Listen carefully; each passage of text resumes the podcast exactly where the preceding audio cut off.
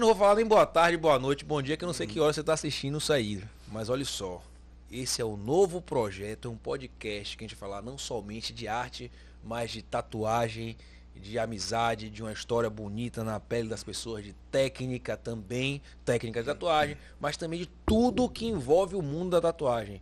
Esse é o nosso canal Tatuagem de Verdade. A gente está aqui agora para apresentar para vocês com a primeira edição, que é hoje a primeira edição, e nada mais justo de vir pedir a benção para essas raridades baianas, raridades na verdade da tatuagem não só baiana, né? Porque eu já tive experiência de chegar em outros estados e acredite em outro país e as pessoas falar, não, esse cara aqui, pô, o cara começou a tatuar em 1981. Você sabe o que é isso? Não era nascido. Eu nasci em 84 e o cara já estava tatuando. Então o cara é uma lenda viva. Se você acha que a tatuagem começou agora, você está errado.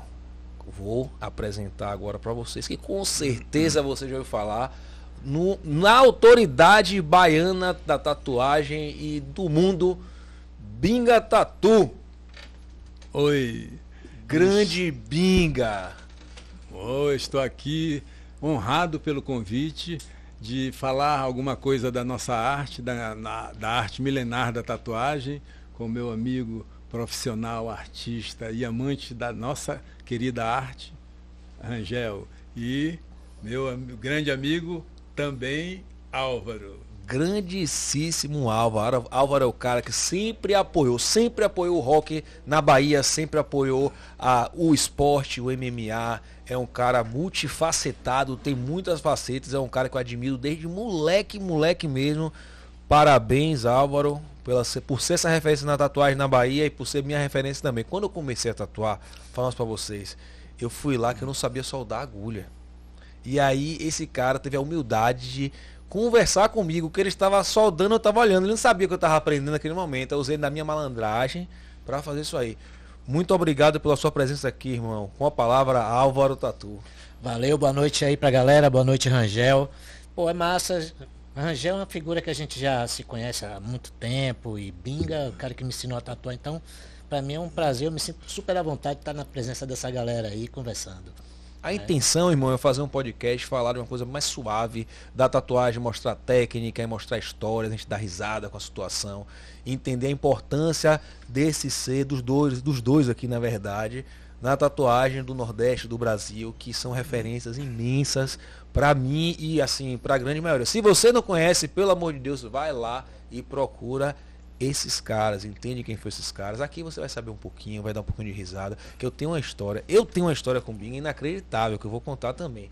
Tá? Mas inicialmente, quem é Binga Tatu assim? Você tem nome ou é só Binga mesmo? Porque assim, a pessoa jurídica, a pessoa física, as pessoas nem sabem mais meu nome, mas Rangel é Rangel. Rangel na verdade é sobrenome. E o Binga veio da onde assim? Ah, Binga é um apelido antigo, ou seja, desde criança, né, que meu avô colocou em mim, sempre me chamou de Binga.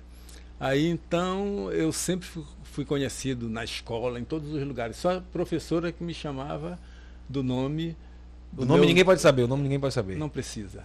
Porque é ninguém vai, vai me reconhecer pelo nome. Desde... Será? Não, se me tem chamarem um, tem um desenho, rua... Tem um desenho hoje em dia que se chama Irmão do Jorel. A graça do desenho, o desenho é brasileiro, por sinal, muito bom. Sim, sim. E aí a graça do desenho é que ninguém fala o nome do moleque, ele é irmão de Jorel. Aí fica o tempo inteiro, irmão de Jorel, é irmão de Jorel. aí nunca fala o nome do cara. Pô, esse cara aí na chamada inventa uma parada, mas ninguém sabe o nome dele. Exato. Então a gente vai morrer sem saber o nome de mim, Isso. Porque se me chamarem do meu nome, nome verdadeiro atrás de mim, eu não vou virar.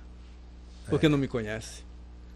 Verdade. Ninguém já. sabe meu nome, só as professoras do primário, ginásio, que me chamavam pelo nome na hora é, da verdade. chamada. Então vamos lá, Binga, pessoa física, pessoa jurídica. E aí, e quem é Álvaro? Vamos lá, quem é Álvaro? Diz aí. Rapaz, é, é um cabra que da ilha de Itaparica.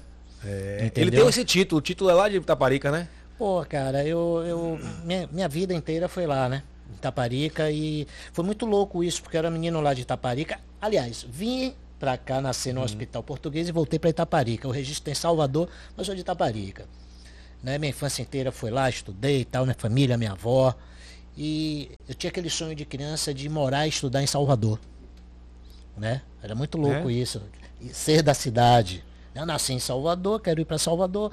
Vim morar, estudar. E hoje, mais do que nunca, eu me acho de Itaparica. Muito legal isso, né?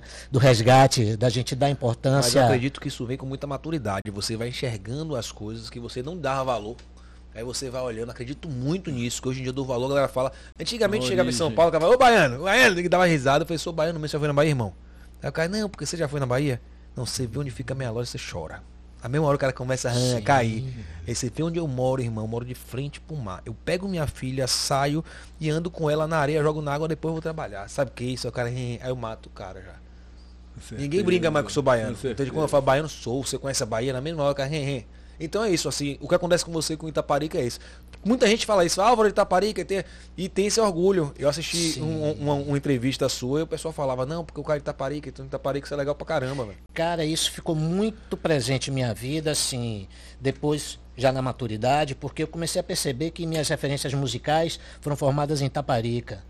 Né? Eu comecei a gostar de esporte e, e- e a minha base toda foi em Taparica. Em São Paulo, cara, as lembranças de Taparica, quando eu fui morar lá, vinham muito fortes, entendeu? Então esse resgate é muito. E eu isso, por incrível que pareça, é uma coisa muito estranha, porque eu tô para ir na ilha de Itaparica desde que eu voltei em São Paulo, e eu fico me boicotando. Porque eu acho que vai ser uma emoção muito forte esse resgate. Tem muitos anos que eu não vou lá. Tem quanto tempo você história- vai lá? Caramba, uns cinco anos. Uns cinco para seis anos que eu não vou É ir na frente, né? Você acorda, você, É, você vai é. pelo menos, você vai trabalhar e olha. Isso. Não, Olha, eu mostro para meu filho direto que eu passo, eu digo, seu pai é dali. Seu pai é dali, entendeu? Então, assim, é, meu pai, meus pais eram apaixonados, minha avó abriu o primeiro ginásio de Taparica, era apaixonada, entendeu? Então, assim, eu venho com essa referência toda de lá, né? Inclusive artística também. Sim. É o meu hábito, meu pai lia muito, meu pai é primo de João Baldo Ribeiro, né? Porra. Então, assim, eu- eu- você já nasce com esse peso, assim, né? Pô, o cara, você é primo, escritor, fodão e tal, então você já fica com esse, esse peso. E eu sempre gostei muito da leitura, né? Fui fazer uma faculdade que me botava para ler, né? História. Então, assim, Itaparica, realmente, hoje eu me vejo, assim, muito enraizado lá, né? É muito forte. E Itaparica, bicho, é um lugar que tem, assim, histórias e uma cultura Eu muito tenho forte. de Itaparica, sabia? E a- assim, a ignorância, a minha ignorância, a parte real da palavra de ignorância, você ignorar a- o, o- o conhecimento, né? A minha ignorância que eu imaginava que a galera de Itaparica era aquele cara pescador, pá, tá entendendo? Sim. E não é. É também. Não, claro que é também. É o- entendeu? Mas é muito louco, porque Itaparica Pra mim foi, era só isso. É foi que eu colonizado, então Itaparica tem uma, tem, uma, tem uma hereditariedade lá, escrava, indígena, europeia, e tudo acontece ali, cara. É muito louco. Tudo acontece, você vai ver de tudo acontecendo ali. Muito entendeu? legal. E é, é um ambiente com, com linguagens únicas. Entendeu? Existe uma cultura dentro de Itaparica. né? Existe, existe. E é muito forte. É muito forte. E você, Binga, é da onde? Eu nasci no Maranhão e fui criada, criado grande parte no Rio de Janeiro e, vol- e vim do Rio para cá em 79 jogando basquete profissionalmente. Ah, Aí essa história eu já ouvi falar, que o cara era jogador de basquete profissional. E é como é que é, vim jogando pela Associação Atlética e pela Seleção Baiana, depois também pela Seleção Universitária e fui fazendo todo esse trajeto de atleta. Entendi. Fiz educação física na Católica, mas até então aí a tatuagem surgiu por acaso. Eu fui, eu sempre passava férias no Rio, férias no Rio, né? E na minha, numa das minhas idas apareceu um tatuador coreano né, que tatuava, um marinheiro, que tatuava artesanalmente na arte do tebore, né, que é o bambu nas agulhinhas. Aí que é uma faz- tatuagem mais handmade, feita à mão, né? Exatamente. Explica pra galera o que é o Tebore. Aí, É, o tebore é a arte, por exemplo, a milenar que os japoneses usam para tatuar os samurais, os tradicionais, as tradicionais famílias japonesas eram tatuadas pelo mesmo tatuador de família, né? Então é a arte da, tatu- da tatuagem feita manualmente. É o artista com a paixão, com o gostar de tatuar que fazia essa tatuagem. Então esse coreano aprendeu essa arte e tatuou uns amigos meus lá do Rio, que eu morava em Copacabana na época. Aí a gente surfava, jogava frescobol, essas coisas. Quando eu cheguei lá, todos estavam tatuados. Eu, opa, quem foi que tatuou vocês? Ah, não, foi coreano, tá, no navio, no porto. Eu disse, ah, E essa época já existia Ties, essa galera assim? Não, né? Não, não. Essa galera do Rio Depois, tem Ties, tem é, Caio, Ties, tem uma- Caio, é, tem uma galera mais antiga. né? Esse Carlinhos, Tatu, são os mais antigos de lá. Aí eu já os encontrei quatro anos depois que eu, quando eu voltei para Bahia, comecei a tatuar por esporte. Fiz a primeira em mim mesmo, para ver como era, né? E fiz com três dias da tatuagem que eu tinha feito aqui com o Isso coreano. tudo feito à mão, né? A Feito- mão, exatamente. Fiz a tatuagem num dia, no outro já fui na Floresta da Tijuca cortar o bambu para fazer minhas agulhinhas, que eu falei com o coreano, que eu gos- gostei, achei que era muito legal e sabia desenhar, se ele me ensinava como amarrar as agulhas. Eles Sim. prontamente. Aí eu já no outro dia fui, três dias depois eu já estava fazendo a minha tatuagem aqui na coxa. Saiu ótima, porque eu fiz bem é, minuciosamente e tal. Aí já, cheguei. tava, já tava no sangue, já, já Isso, nasceu. Já... eu nunca ia imaginar que eu fosse tatuar, ser um tatuador. Aí quando eu voltei para Salvador, aí mostrava a minha tatuagem, todo mundo gostava, quase ninguém tinha tatuagem naquela época, né? E ela, a tatuagem era um tanto discriminada. Só que eu, como era atleta, e por sinal um dos melhores, né? Porque eu Jogava jogava profissionalmente, já profissionalmente curtia bastante. muito e tal. Então todos me olhavam, mas não me associavam à marginalidade, a, Era mais a artisticamente, né? O Exato, cara olhava é. já com, É, com, não, com o outro... cara é, um bom jogador, O cara tem pode, é. uma tatuagem, Atleta, né? tal, um É, atleta, atleta é. é. Aí isso tudo facilitou na carreira. Aí eu fui tatuando os amigos, amigos, amigos, aí depois os amigos dos amigos, É. aí foi se tornando E na época não tinha. é, Eu conversei recentemente com um tatuador bem antigo também. E na época ele explicando, na época não existia AIDS e tal. Então quando a gente Não. vê essas fotos, esses vídeos dos caras tatuando das antigas sem luva, sem assusta luva. agora. assim. é. É a mesma coisa que você vê um cara sem máscara depois da Covid, É. né? Tipo assim, assusta quando o pessoal tirou. Sim. Mas realmente não, Não tinha, existia não existia essa, esses tipos de doenças, Não, não, né? Que você Tem, tem duas histórias, assim. Na verdade, não são duas histórias, né, relacionadas ao basquete. Uma é que eu cheguei na Associação Atlética um dia para ver Binga jogar basquete e era ridículo, velho, porque ele no meio da galera parecia uma Ferrari no, no meio de um cara de fusquinha, velho. Os caras jogando lá. Eu disse, porra, Binga, isso há, sei lá, uns 20, 25 anos atrás, ele não era mais um profissional, mas jogava, mantinha o hábito de jogar. Era o baba, era o basquete. Fui- E agora Aí- joga de vez em quando, bicho? Não mais. Agora Tartaruga chegou e disse assim, já viu o Binga jogando basquete? Eu disse, não, pô, vai ver lá na associação, não sei o que. Eu fui ver. Porra, man, é surreal. E No- seu no esporte, cara? Seu esporte seria o quê? Pô. Ah, rapidinho. E o outro, cara, é, você já viu o Museu da Tatuagem lá de Polaco? Sim, claro, fica no E- estúdio dele, na parte de cima. né? Exatamente, é legal, tem.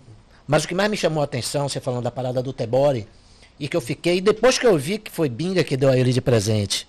Então eu cheguei lá, tinha uma parte que era o Tebore que Binga mandou de presente ele. para ele, né? E aí, porra, um negócio lindo, velho. Uma caixinha de né? madeira com todas as varetas e tudo feitas por ele, né? E aquilo me chamou a atenção, fui lá, fiquei olhando. Depois que eu vi que era dele, eu nem sabia que ele tinha dado pra. pra... Tava em sua casa e você tava ali É, pagando eu, mó pau. né? Tava, É, rapaz, que legal. negócio bonito, velho. Põe lá de casa o bagulho. pô. Pois é. É nossa. E aí começou como assim? Aí, e a máquina elétrica a, foi a máquina surgiu da seguinte maneira.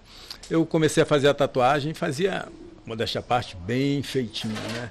Então, eu fazia em muitos turistas, morava lá no Farol da Barra, eu morava num apartamento que a Associação Atlética pagar, é, mantinha, né? Sim, que era pro do- atleta, né? Pro atleta, exato. Aí comecei a tatuar, tatuar e tatuava os gringos, estrangeiros, né? Sim. Aí até que surgiu um, um gringo tatuador que veio para fazer uma tatuagem comigo dessa maneira primitiva, né? Sim. E trouxe uma máquina. Disse, olha, eu vou te dar essa, essa máquina. Você lembra na, na nacionalidade dele assim, não? Eu lembro, ele era dos Estados Unidos, eu acho que da Filadélfia. Sim, sim, sim. Lá dos Estados Unidos. É, lá dos Estados Unidos, perto de, No- perto de Nova York. Inclusive depois eu fui na Filadélfia em uma convenção, mas não cheguei a encontrá-lo não.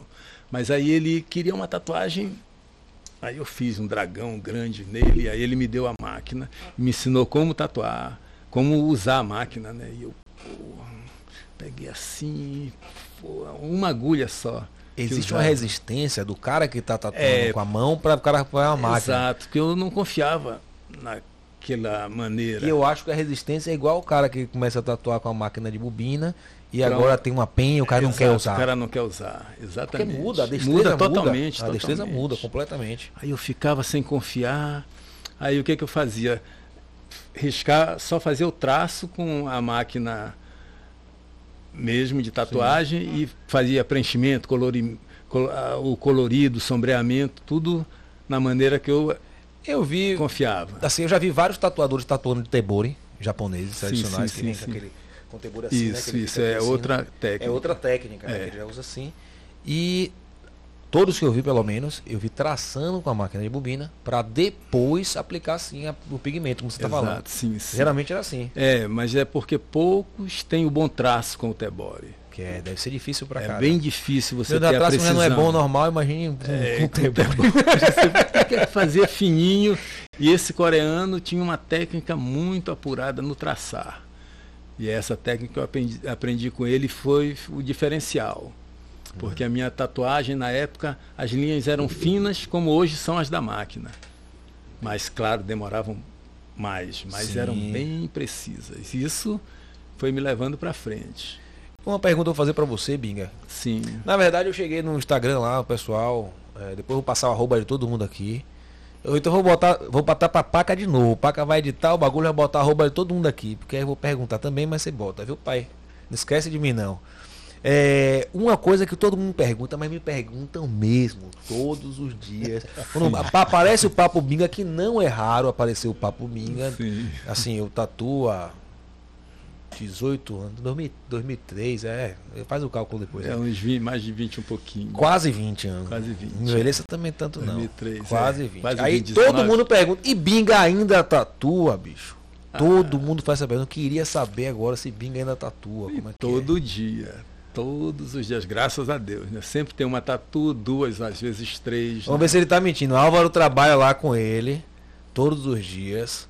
Já foi e voltou. O filho vai voltando pra casa, né?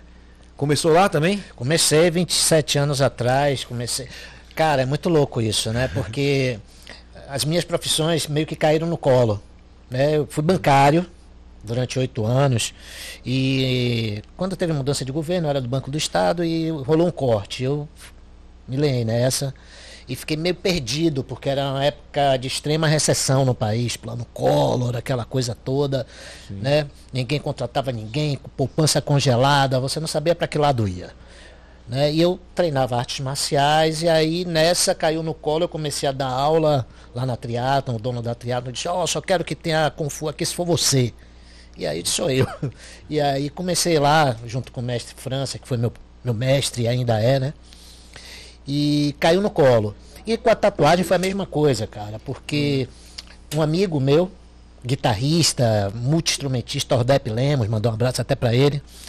É, mora em São Paulo, hoje trabalha nas maiores produtoras do Brasil.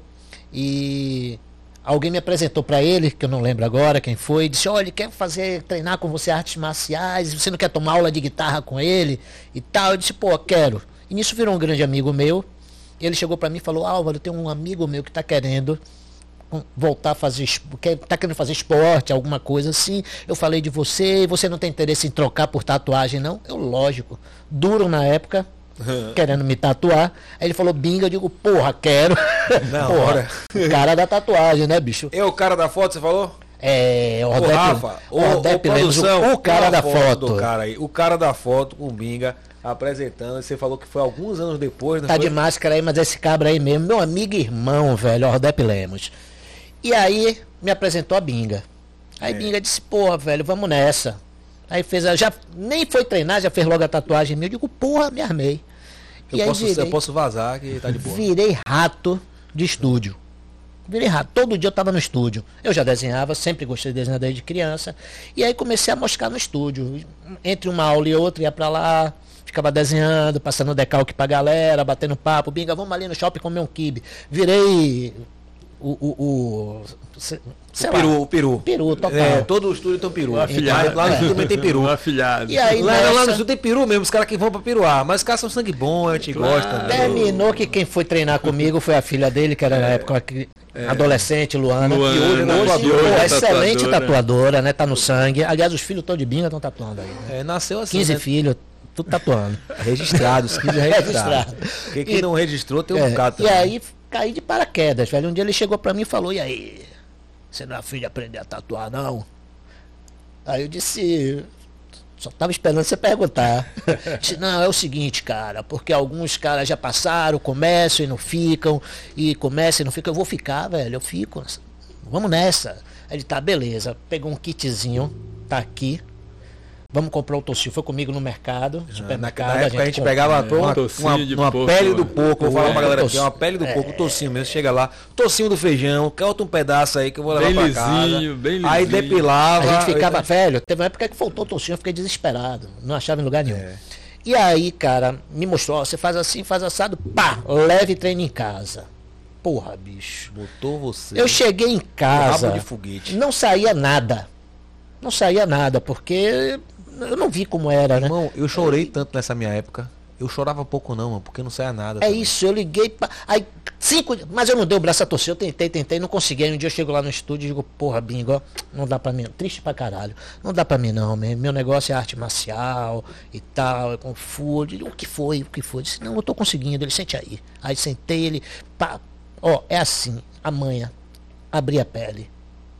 Você dá essa esticadinha aqui, bota o tanto de agulha, faz assim, faz assado, pá, não sei o quê. Aí me deu, aí eu fiz, aí a porra saiu. Né, velho? Aí a linha saiu, eu digo, caramba, é a técnica. Tudo tem, que técnica. ter, bicho. tudo na vida. né, Tudo bicho? é estudo, tudo é estudo, é disciplina. Aí eu digo, agora sim, levei pra casa de novo, e aí pau. E aí ia pro estúdio todo dia. Chegava lá, e aí, binga? Ele, quando é que eu vou pegar a primeira cobaia? Ele, relaxa, cara, relaxa.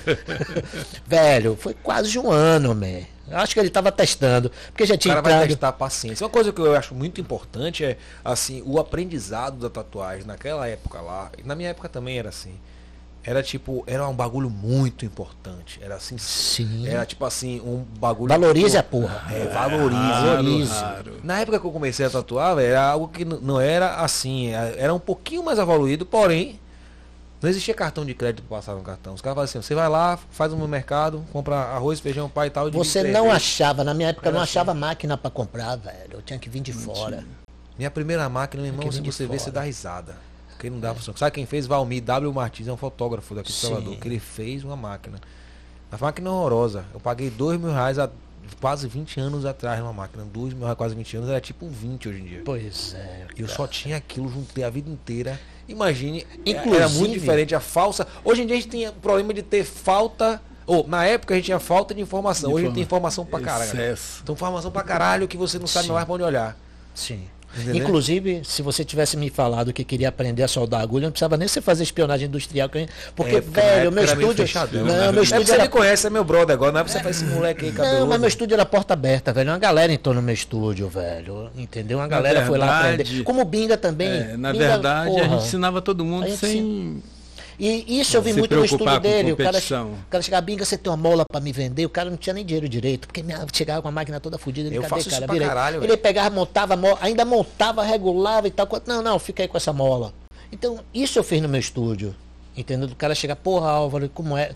E aí tem algumas histórias que eu não vou citar nome, de Hum. pessoas que foram lá pra tatuar e ainda não estavam no padrão. Disse, ó, negão, pega papel, caneta, lápis, tá aqui, ó.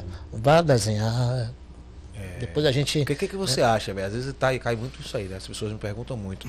Inclusive eu tenho um curso de tatuagem, a galera pergunta, mas precisa aprender a desenhar? Eu fiz o tatuar? seu curso. Você fez o curso? É, eu o sei que você fez o porra. curso. Eu, eu fiz uma cara de surpresa assim, mas gostei. Fiquei orgulhoso pra caralho que você fez o curso. Velho, porra, velho, quem para de estudar tá morto, rei. Exato. Quem E você gostou do curso, estudar, provavelmente? né? Gostei Gostou? Achou bacana? caralho, velho, gostei. É, eu Entendeu? Então, bastante. sou bem verdadeiro assim. Algumas coisas eu já sacava, outras eu nem usava.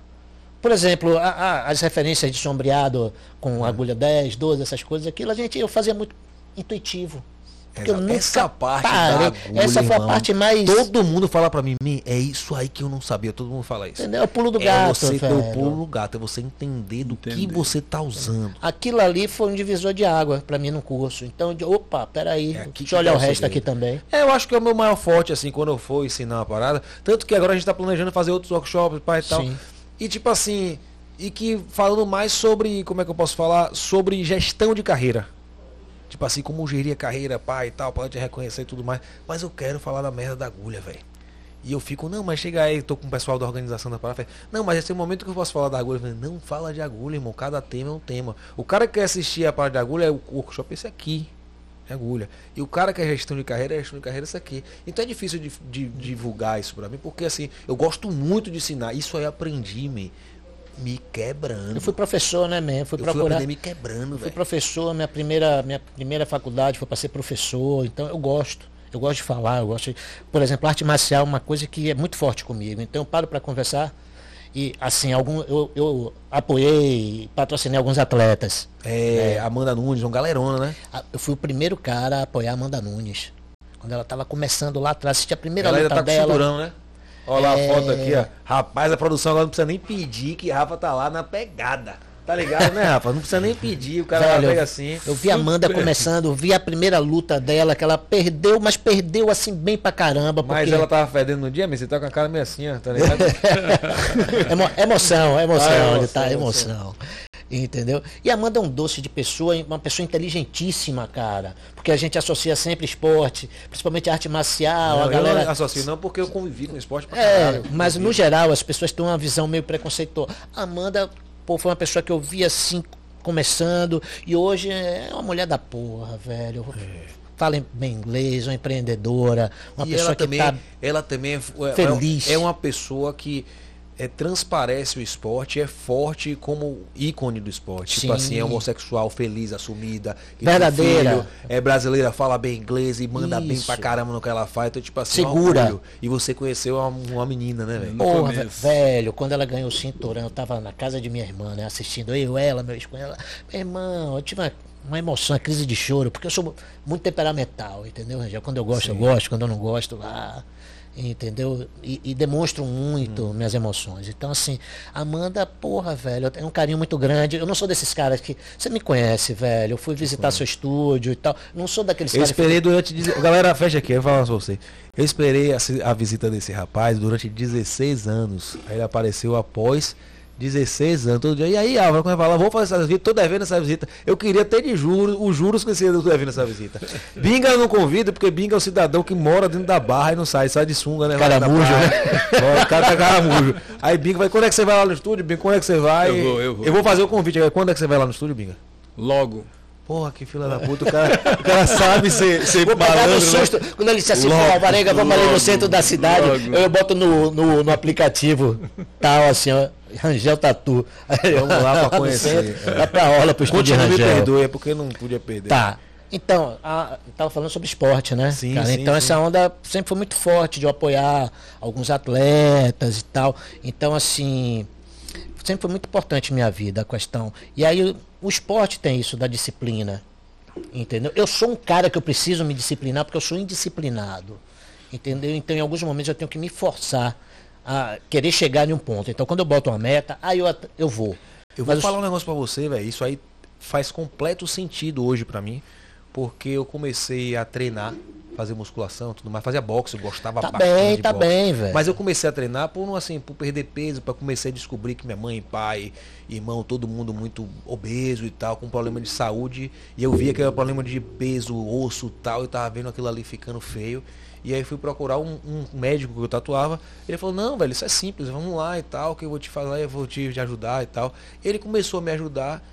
E aí, velho, eu aprendi outra coisa, é isso que você está falando do esporte em geral eu aprendi a ter disciplina. Hoje eu tenho que acordar, eu tenho que treinar. A gente tá aqui tarde gravando, tá? Amanhã eu vou treinar. Basta, pode chover, pode fazer o que for. Eu tenho que treinar antes de trabalhar. Então, tipo assim, tem que ser aquela forma, daquele jeito, ouvindo aquela música bem e tal, fazendo aquilo ali antes de começar a trabalhar. Isso aí perdura sete anos, que é onde eu quero chegar.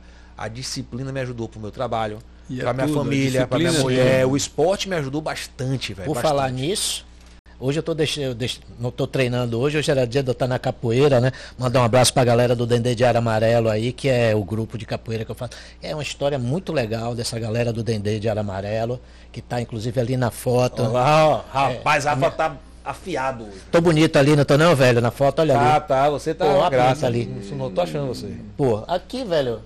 Ah, Porra, velho, sem óculos achou, cara. porra, me perdoe, velho. é, esses dias eu fui no show do cara, de um cara, né, que eu gosto muito, aí tava assistindo o show, assistindo, já no final do show, eu falei, amor, O cantor não você tá enxergando o rosto dela? Eu falei, tô. Eu falei, caralho, fudeu. eu não sei se vocês sabem, velho. Eu alguma- nasci surdo, eu sou surdo de um ouvido, completamente surdo. E aí, quando já chega na situação, se a gente começar a tomar duas cervejas, eu falo, ó, velho, se liga, eu sou surdo desse ouvido aqui, eu não ouço nada. Se você encostar aqui falar ou não olhar, não é porque eu sou mal educado, não. E agora tá me preocupando a visão, bicho. Mas E- agora eu tô vendo você. Pois é. Todo mundo de branco, todo mundo gente pra cá na escadaria, e fiquei procurando quem era. Mas você tá parecendo até que é o mestre da galera. Tô você bonito dá, na né? fita, tô bem ali. Nada, velho, eu sou menos graduado ali. O que é que acontece, bicho? É, Minha vida sempre foi de esporte, né? Eu comecei com futebol lá em Itaparica, mas gostava de luta, assistia aqueles filmes da Bandeirante, né? O Dragão de Shaolin, aquelas porra Steve toda, né? Seagal, aquela galera Não, toda. e já foi depois. Ah, Aí vim pra Salvador, fui procurar uma academia de, de Kung Fu. Achei, comecei a treinar, pá, pá. Depois comecei a treinar para. Porra, treinei boxe com Luiz Dória, velho. Porra. Você também só, Tive, só conheceu... tive a honra de é, treinar com. Luiz Dória, de fazer aula junto com o Popó, com o Luiz Cláudio, com o Kelson, de ver esses caras treinando, sabe, velho? Sim. Reginaldo Holyfield. Entendeu? Uma galera, porra, nível internacional, né? Eu vi esses caras de perto, marquei tempo assim pra Popó. Dória, puxa o tempo, de- sabe? Então, assim, minha vida sempre foi no esporte. Aí fui pra São Paulo. Quando retornei pra Salvador, tava pra retornar, eu não, não tava nos meus projetos voltar pra Salvador. Entendeu? Eu tava Você foi pra São Paulo qual data, mais ou menos, isso aí? Ah, eu, há quatro, cinco anos atrás eu fui para São Paulo. Estava feliz em São Paulo porque eu tinha me estabilizado assim emocionalmente e estava começando, entendeu, a sobreviver em São Paulo. Porque eu passei um perrengue lá, eu sofri um acidente, fiquei sem trabalhar, entendeu, um tempo. E aí quando eu voltei, você tem que organizar tudo de novo, porque você parou sua vida. Entendeu? E aí quando eu arranjei uma maneira de conseguir me movimentar, comecei a vir fazer a temporada aqui em Salvador, que eu tenho clientela, voltava para São Paulo, então estava começando a me, me estabilizar financeiramente, porque emocionalmente eu já estava bem pra caramba lá. Paca, pega a aguinha aí pra gente, na moral, meu irmão, por favor. Ou então alguém que já tá do lado de lá, que não precisa passar pela cama. Dan, desculpe, meu irmão. Nada, que é isso. Já conhecia todo mundo do meu bairro, fiz, sabe, já estava me sentindo em casa, velho.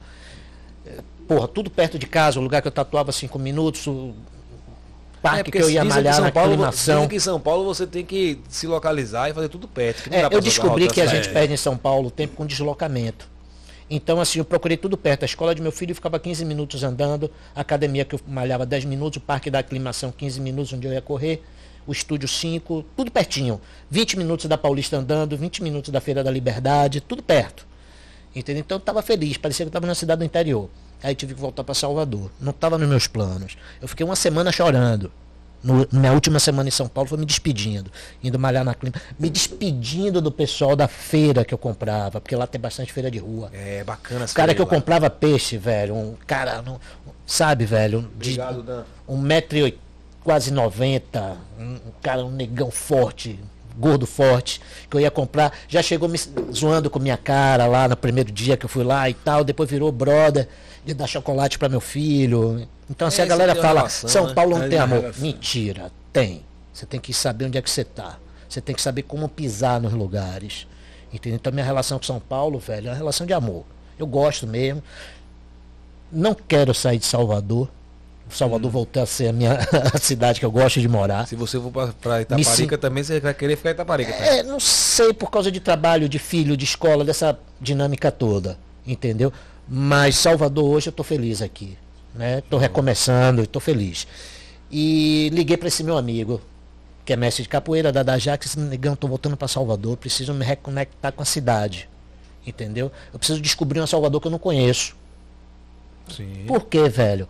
Minha arte marcial, Kung Fu, China. Minha música, rock and roll. Cinema, basicamente americano. Então, assim, eu preciso me reconectar. E aí, ele venha pra cá que você vai treinar capoeira comigo dentro do terreiro da Casa Branca.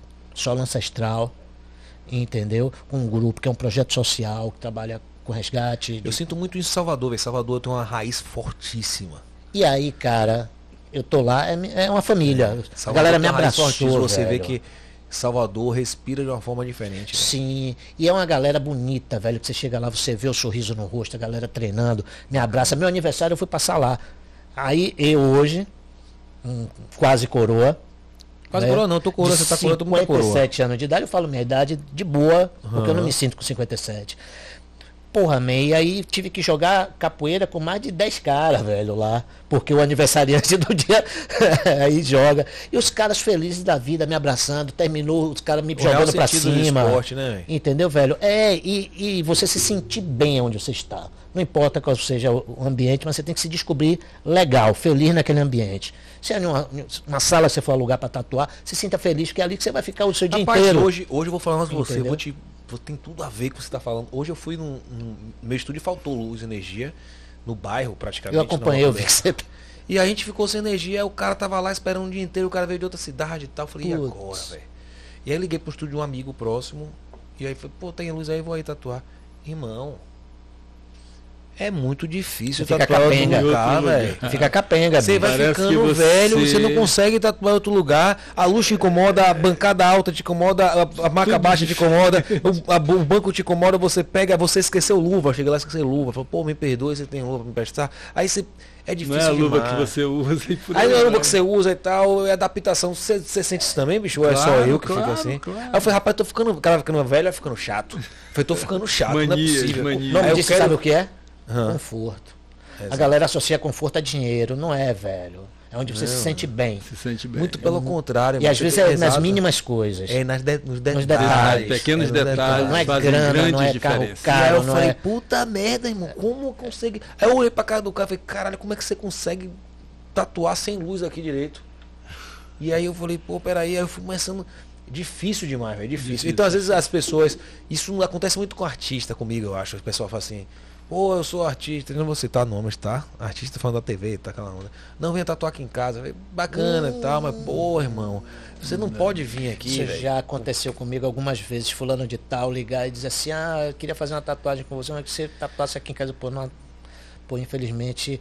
E É, e o cara mora em Salvador. Tipo É, assim, não é que o cara mora em não outro rola, país. cara, outro porque lugar, é. hoje eu tenho uma estrutura toda montada para lhe dar conforto e eu ter conforto.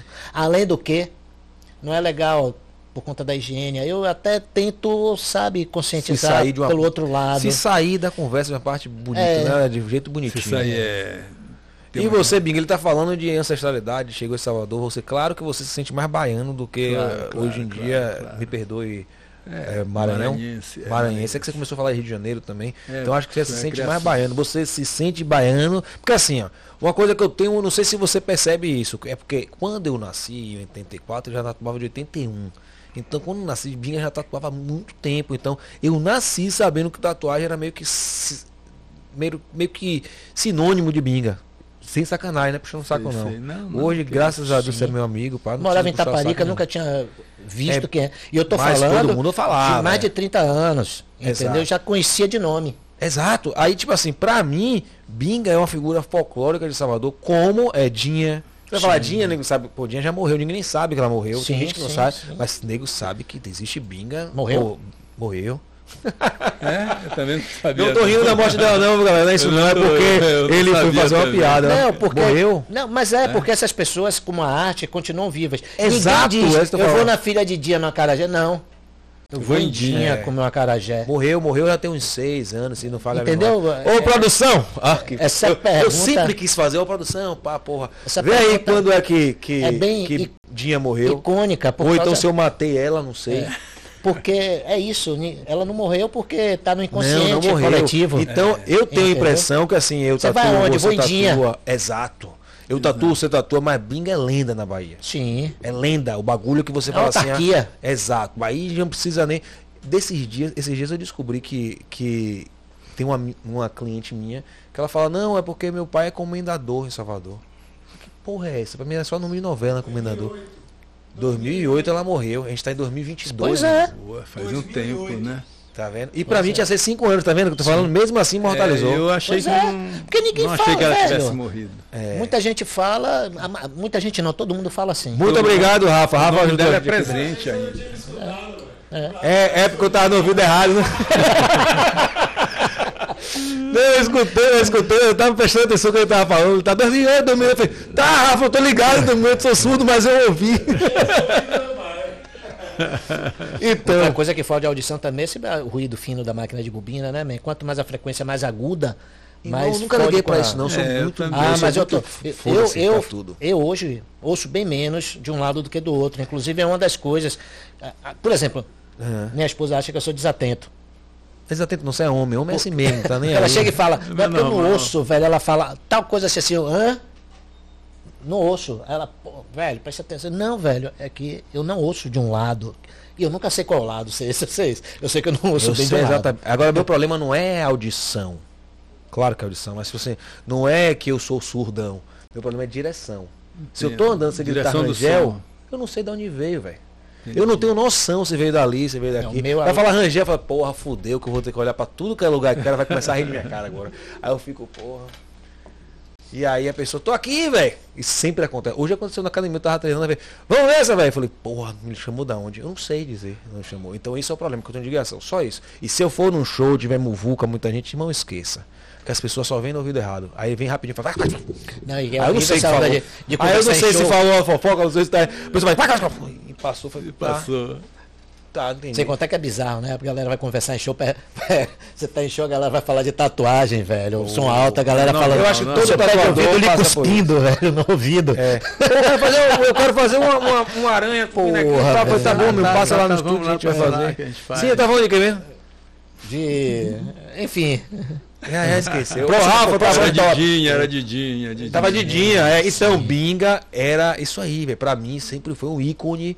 Não assim, é, hoje gente- as pessoas chamam de brand. Isso é um nome bonito pra o que a gente tá falando.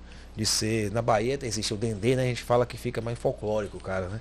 Então, tipo assim, sobre o folclore do nome do cara. Tipo assim, Binga já.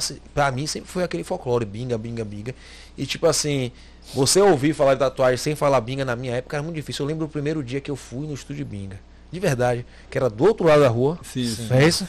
Foi E onde eu lembro que eu fui lá e assim, tinha tatuador pra caralho. Tinha cara que não queria tatuar, irmão. Eu lembro que o cara tava assim, ah, velho, eu tatuo essa porra não. Então, tipo assim, era gente pra caralho, era porra socada, eu olhar pra um lado pro outro. Eu não tinha noção que ia ser tatuador ainda, não tinha noção nenhuma. E eu ficava olhando, falando, caralho. Queria que ser metaleiro na época. É, né? eu queria ser rock and roll, meu. Na verdade, a tatuagem veio porque eu queria ser underground a parada. Eu queria viver de. O mais próximo que tinha era tatuagem, eu desenhava o dia inteiro, era Era mais doidinho. rebeldia, mas... É, é porque tatuagem tinha esse sentido na época. Sim. Na minha época tinha esse sentido. Sim, sim. Era, tinha que ser um negócio mais radical, senão não tinha graça. Então hoje não tem muito a ver, não. Tinha até um certo misticismo, assim, ó, É, ah, o cara total, tatuador, você olhava assim, porra, qual, o cara tatuador. É, exato. O cara tatuador não chega Eu perto. ficava não. vendo, porra, eu conhecia de vista assim, ainda não, né? Via binga passando pra ir pra praia, jogar frescobol no Porto da Barra. Sacou? Porra, vai binga ali. Exato, é isso que eu tô falando. Ele tinha aquela sunguinha, onda. na época. É a sunga. 80. A sunga Isabel. Não, não era Isabelta, não. Era Aquela cocota, baixinha, era aquelas mais baixinhas. Bem fininha. E lá É, aquelas- e era baixinha. Na, Bahia- na Bahia chama isso de sunga putaria. Uma sunga putaria assim, fininha. Fininha. Porque tem que É, aparecer pegada. o cofrinho, tinha que aparecer o cofrinho e parte dos pentelhos na frente que a E na galera época, vocês estão dando risada, que todo mundo é muito novo aqui. Na época, ele tirava a onda pra botar o pentelho pra fora, lembra disso? A moda era você botar o pentelho pra fora. Dourado. Quem tinha mais pentelho ficasse pra fora. Você lembra disso, Rafa? Quem tinha mais pentelho pra fora ganhava, velho. Não, mas é porque eu era moleque, os caras faziam isso mais velho, tá ligado? mas tinha essa moda. Eu não sei se a moda foi no Brasil Era inteiro. sunguinha. É, e os pentelhos lá, lá fora. assim. E os caras arrepiavam os pentelhos. O Binga ficava assim né, na praia. Pintado de louro. Pintado de louro os pentelhos. A galera passava blandona, não era só nos pentelhos, era nas pernas todas e tudo, velho. A galera se é dourava. verdade. Era a moda do surfista na época, né, velho? A galera se dourava. Parafina, é. Para, parafina. E aí, aí você veio parar em Salvador e você adotou Salvador, voltou lá pro Maranhão, como é que foi isso? Não, e voltava pro Rio, pro Maranhão. Mas pro tu falando Rio. agora, você prendeu em Salvador, Salvador é a sua cidade mesmo? É, aí eu vou ainda no Rio, vou no Maranhão, mas moro aqui, tenho família aqui. Mas tenho- assim, e, e essa onda, porque eu- eu sou muito. Eu sou fã demais desse lance do guest, né, velho? De Sim. tatuar em outras cidades. Eu me amarro nisso, com as coisas como sempre mais gostei de fazer. Eu acho assim, esses dias eu vi um, várias é, entrevistas e tal, desses assuntos mais de empreendedorismo. Eu tenho, ass- eu tenho assistido muito podcast sobre esse assunto. Sim. E aí os caras falando, mas qual é a graça do cara ter dinheiro? Pergunta o milionário. Aí todos respondiam a mesma coisa, é poder viajar. No sentido é, anticiclo. Tipo, o cara viaja no Natal, ele não viaja no Natal, ele só viaja, sei lá, novembro, sacou? Numa época fora de. É, e aí ele falou, pô, a gente pega mais barato, o rico tem tempo, vai e tal. E a graça era essa. Aí eu fiquei pensando, não era um privilégio do rico, o privilégio quem é um artista tatuador também. Você pode viajar e tatuar. Eu sempre usei esse artifício. Viajar e trabalhar. Eu sempre rodei a porra toda. A galera acha que eu tô tirando férias, tá ligado, né? Eu tô viajando e tatuando, viajando e tatuando. E você viajou muito, tatuou assim? Muito, muito. Eu, eu, eu viajava, chegava nos lugares, tatuava o dono da pousada, do hotel, já ia negociando a estadia. Começava a tatuava o cozinheiro, começava a comer de graça. É, exato. Voltava com mais dinheiro do que saía. Exato. Sempre. E ainda me divertia, conhecia todo mundo. Era muito legal. Muito aí as legal. viagens aí, essa viagem aí foi pra onde, Binga? Ah, isso aí foi para Nova York, uma convenção onde eu conheci essa pessoa aí, que figura, viu, cara? É, muito cara- interessante, muito interessante. Tem figura. Mas viagem é um negócio que, assim, eu, sou- eu sou apaixonado por viajar, man. Eu viajo, sei lá, pra Feira de Santana, acho legal. Feira de Santana é brincadeira, viu?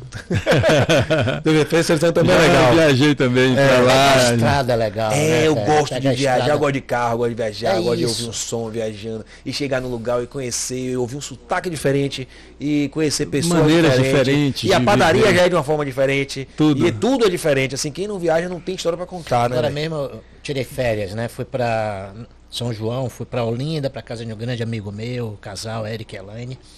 E São de- amigos meus também. Foi quem me apresentou a você, Exatamente, Eric. ficava na casa dele, Eric Barros. Amigão meu, de- porra, Eric Porra, é um, Eric é meu amigo e irmão. A gente chama ele de Moreno. Fiquei na casa dele lá, aí depois fui pra casa de minha cunhada e João Pessoa.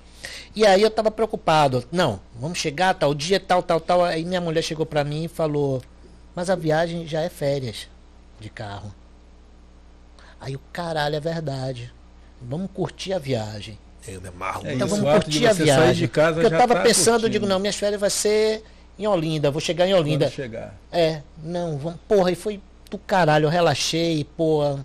E Você ela foi, dirigindo. de carro, pô, bacana. E ela foi né? dirigindo. Legal, de carro é entendeu? legal. Paramos, comemos, dormimos em Maceió e tal. Então, assim, mandar até um beijo pra Carla aqui e tal. Ô, beijo, É, Carla, beijo, esposa Carla. de Álvaro. Isso. E aí, cara, Manda pra sua esposa também, senão ela Pra briga. Dani, Tá, ah, então a mulher um também quer, beijão mandar pra um beijo, Dani, um se beijão eu mando, tu não manda, mas e por Ah, que você não mandou? tá vendo? Um beijo grandão, duplo. Aí, porra, essa, esse status, essa, eu, porra, é verdade, velho. Eu relaxei total, fui curtindo a viagem. E a estrada é linda, velho. Você pega a linha verde, depois você, Porra, é porra, bacana. Eu até a peguei essa 101, época. velho. É, demais. Porque vai mudando a vegetação. E a gente que trabalha com desenho, com imagem, Sabe que pariu, Vê de outra irmão. maneira. Vê de outra maneira. Você olha no céu, você olha, sabe, a, a E vegetação. quando você sai, é mais forte. Eu acho que porque a localização do globo muda, sei lá. Sim, Porra, você chega em Londres, a luz é outra, mano. Sim. Você chega, se você vê o, o, o pôr do sol em Miami, caralho, É, é assustador. diferente, o, é. o maior pôr do sol mais lindo é o da Barra, concordo, um dos mais. o De. Taparica. De Taparica, Agora você rei. tem que ver Miami. Pôr do sol de Taparica. ah, Miami é assustador. conheço. São três cores descendo assim, você fica, meu Deus Negão. do céu. E É. tá, Miami pôr é do sol de Taparica é uma coisa de louco. É uma coisa de louco, meu irmão. Até hoje eu não tem vi. que combinar lá, a gente tem que combinar lá. Até hoje eu não vi uma igual. O céu fica. É, é o que você falou, são várias cores, mas é aquele vermelho escarlate. Isso que o pessoal, ah, o céu ficou vermelho em tal lugar. Meu irmão, você não tem Não, talvez, Álvaro, é. talvez seja. É Talvez. porque a gente É subestima um pouco o que tá localização. perto. Não, talvez seja uma memória que você tenha mais sensível da sua infância, pá. Talvez isso Pode deixa ser muito ser, forte mas cara, é, as últimas. é, não, E assim, o que é que aconteceu? Eu voltei algumas vezes. Eu queria uma resistência na época com Itaparica, quando eu saí logo de lá. Entendeu? E assim, foi uma coisa que eu resolvi depois comigo mesmo. Hum. Né? Mas eu queria uma resistência. Como quando eu fui embora de Salvador também eu estava meio resistente assim com Salvador. Com algumas coisas por não entender direito Entendi. o funcionamento da cidade. Entendeu? Então, assim, com Itaparica foi a mesma coisa. Rapaz, Rafa chegou agora com pôr de sol de Itaparica. Irmão. E Tá aí eu vou aí? lhe dizer que tá uma nota 6 para o que é. É, porque de perto é outra situação e também o dia depende. Tem um amigo meu que o Cássio, ele é fotógrafo lá em Itaparica, as fotos que esse cara tira, coisa de louco, velho. Ele faz umas fotos lá que capa de revista. Esse lance de viagem, eu aproveito muito a viagem, não só o local, não só a paisagem que você vê, não a só galera, né, velho? Porra, o contato mas- com a galera. É, tatuar a galera e você tá em outro estúdio, você vê o funcionamento do estúdio diferente. Isso me amarra. Exatamente. Não, eu Isso é gosto de conhecer o- demais. a E eu galera tenho, e eu tenho região. um sonho, velho. Eu tenho um sonho, eu tenho um sonho de. Trailer. É, velho. É meu Puta sonho. que pariu, Ah, velho. O meu todo também. tatuador. De todo meu tatuador. também. Eu queria ter um sonho. Hoje em dia, acho que Fazer um reality show parando nas cidades, velho. É, exato. Hoje em dia, com a internet, se eu subir e falar assim, ah, vou subir o Nordeste, então descer. Me chame que eu vou junto. A gente vai assim, ó, eu vou, mas eu quero com minha filhinha, cachorro, daquele jeito. todo mundo, é, todo mundo. E aí vou subindo, falo, galera, eu tô chegando em Alagoas. E pá, hoje em dia você pode. Antigamente, velho, você é com aquela combizinha anos 80, você não sabia se ia tatuar. Não, não, não Sim. sacou? Hoje você sabe. Sim. Hoje a internet pro- proporciona isso pra você. Você pode. Muito tatuador não sabe disso, até os antigos mais resistentes. Quando eu viajo para outro país, eu pego o local, eu faço uma publicação, eh, pago uma postagem para aparecer a, sei lá, 13 quilômetros do, exatamente do local onde eu estou. Então, sei. as pessoas que eu quero, com 13 quilômetros daquela região, já recebem. Então quando eu chego lá, já tenho com a galera marcada. Então é muito fácil hoje em dia. Você tem que se habituar ao futuro justamente por isso. Você Por fica isso. muito fácil de você Usar chegar E você chegar de, sei lá, de. Não sei se você acompanhou aquele cara que morreu agora com um cachorro. Hum, sim, pouco, já- é. com- Sim, que- sim. Fusca. com As pessoas acompanhavam a vida do cara. Então, tipo assim, se ele tem um serviço como a gente tem um serviço pra, pra prestar pra população. Pô, eu quero ter uma tatuagem de binga. Pô, binga vai passar aqui, velho. Então, então- Caralho, o cara vai ficar esperando. Eu faço muito isso aí, às vezes a pessoa não entende, às vezes a pessoa vira pra mim e fala assim. Pô, já você é blogueiro? Eu falei, não, não, irmão, olha só, o meu cliente marca a tatu, espera alguns meses pra tatuar. Eu já percebi que eu faço a brincadeira até o dia da tatu dele, mano.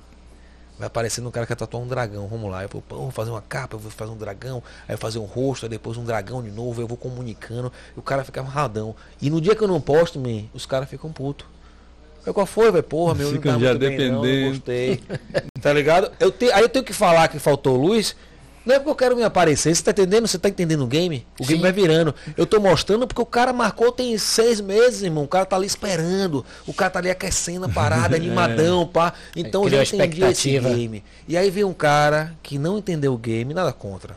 Mas o cara fala assim, você quer se aparecer? Você é blogueiro? Eu falei, não, mesmo, você não tá entendendo. É que eu traba... isso faz parte do meu trabalho. meu trabalho. Enfim, é a mesma coisa. Você pode fazer Tipo isso fidelização. Pô, pegar um, um, um, um motorhome, velho. Puta, deve É ser meu sonho, velho. foda. É, É o passar sonho de uma todo tatuador. na estrada. E você? velho. Agora não precisa morar lá, não. Tipo Não, assim, não, fazer não, 20 não, dias não, Sim, por ano. Todo ano minha É série vai ser num motorhome subindo e tatuando, Subindo, porque eu gosto de tatuar. tatuando e curtindo. Velho, eu, exato. eu vou mais além, que não seja nem férias, é tirar pra trabalhar um mês na estrada.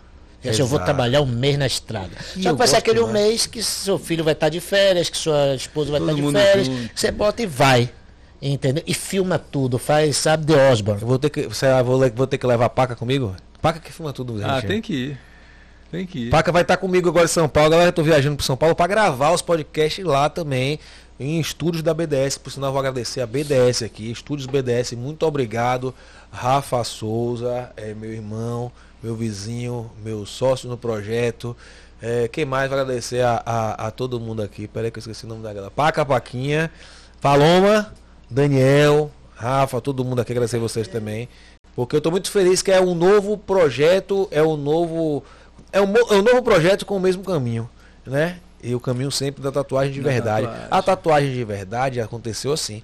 Eu tava falando muito sobre a tatuagem e tal. Tem uma produtora que ia fazer comigo o, o conteúdo pra gente vender o workshop. Porque o workshop, não sei se você soube, que você é o cara que comprou o workshop, rolou e assistiu, pá. Então nasceu assim, eu comprei um workshop de desenho e o desenhando na pandemia, comprei outro. E comecei viciado, aí eu falei, porra, poderia ensinar o que eu tô, esse cara tá fazendo aí de verdade. Não porque esse cara fazia, não para mostrar carro importado, não para dizer que é fácil, não para porque vem aqui que eu te ensino e você vai ganhar não sei quanto no mês. Falei, não, tatuagem de verdade. E toda conversa com a produtora falou, não, velho, mas assim, vou falar pra você, tem que ser de verdade. Tem que ser o bagulho sem mentirinha. Ó, tatuagem, tanto que o primeiro vídeo que a gente fez falou, pô, primeiro tatuagem não é profissão. Primeiro, tatuagem não tem nem regulamentação no Brasil, infelizmente. Você abre um meio, então você vai ser empresário, porque então vai ser qualquer outra porra. Junte seu dinheirinho, porque primeira dica para ser tatuador, você não vai ter profissão. E aí eu sempre essa de verdade, de verdade, de verdade. E criei uma resistência porque a gente estava escolhendo um nome. E qual vai ser o nome do projeto? Foi, rapaz, tem que ser um bagulho de verdade. Porque esse... E ela falou, tem que ser tatuagem de verdade. E o nome parece muito soberba.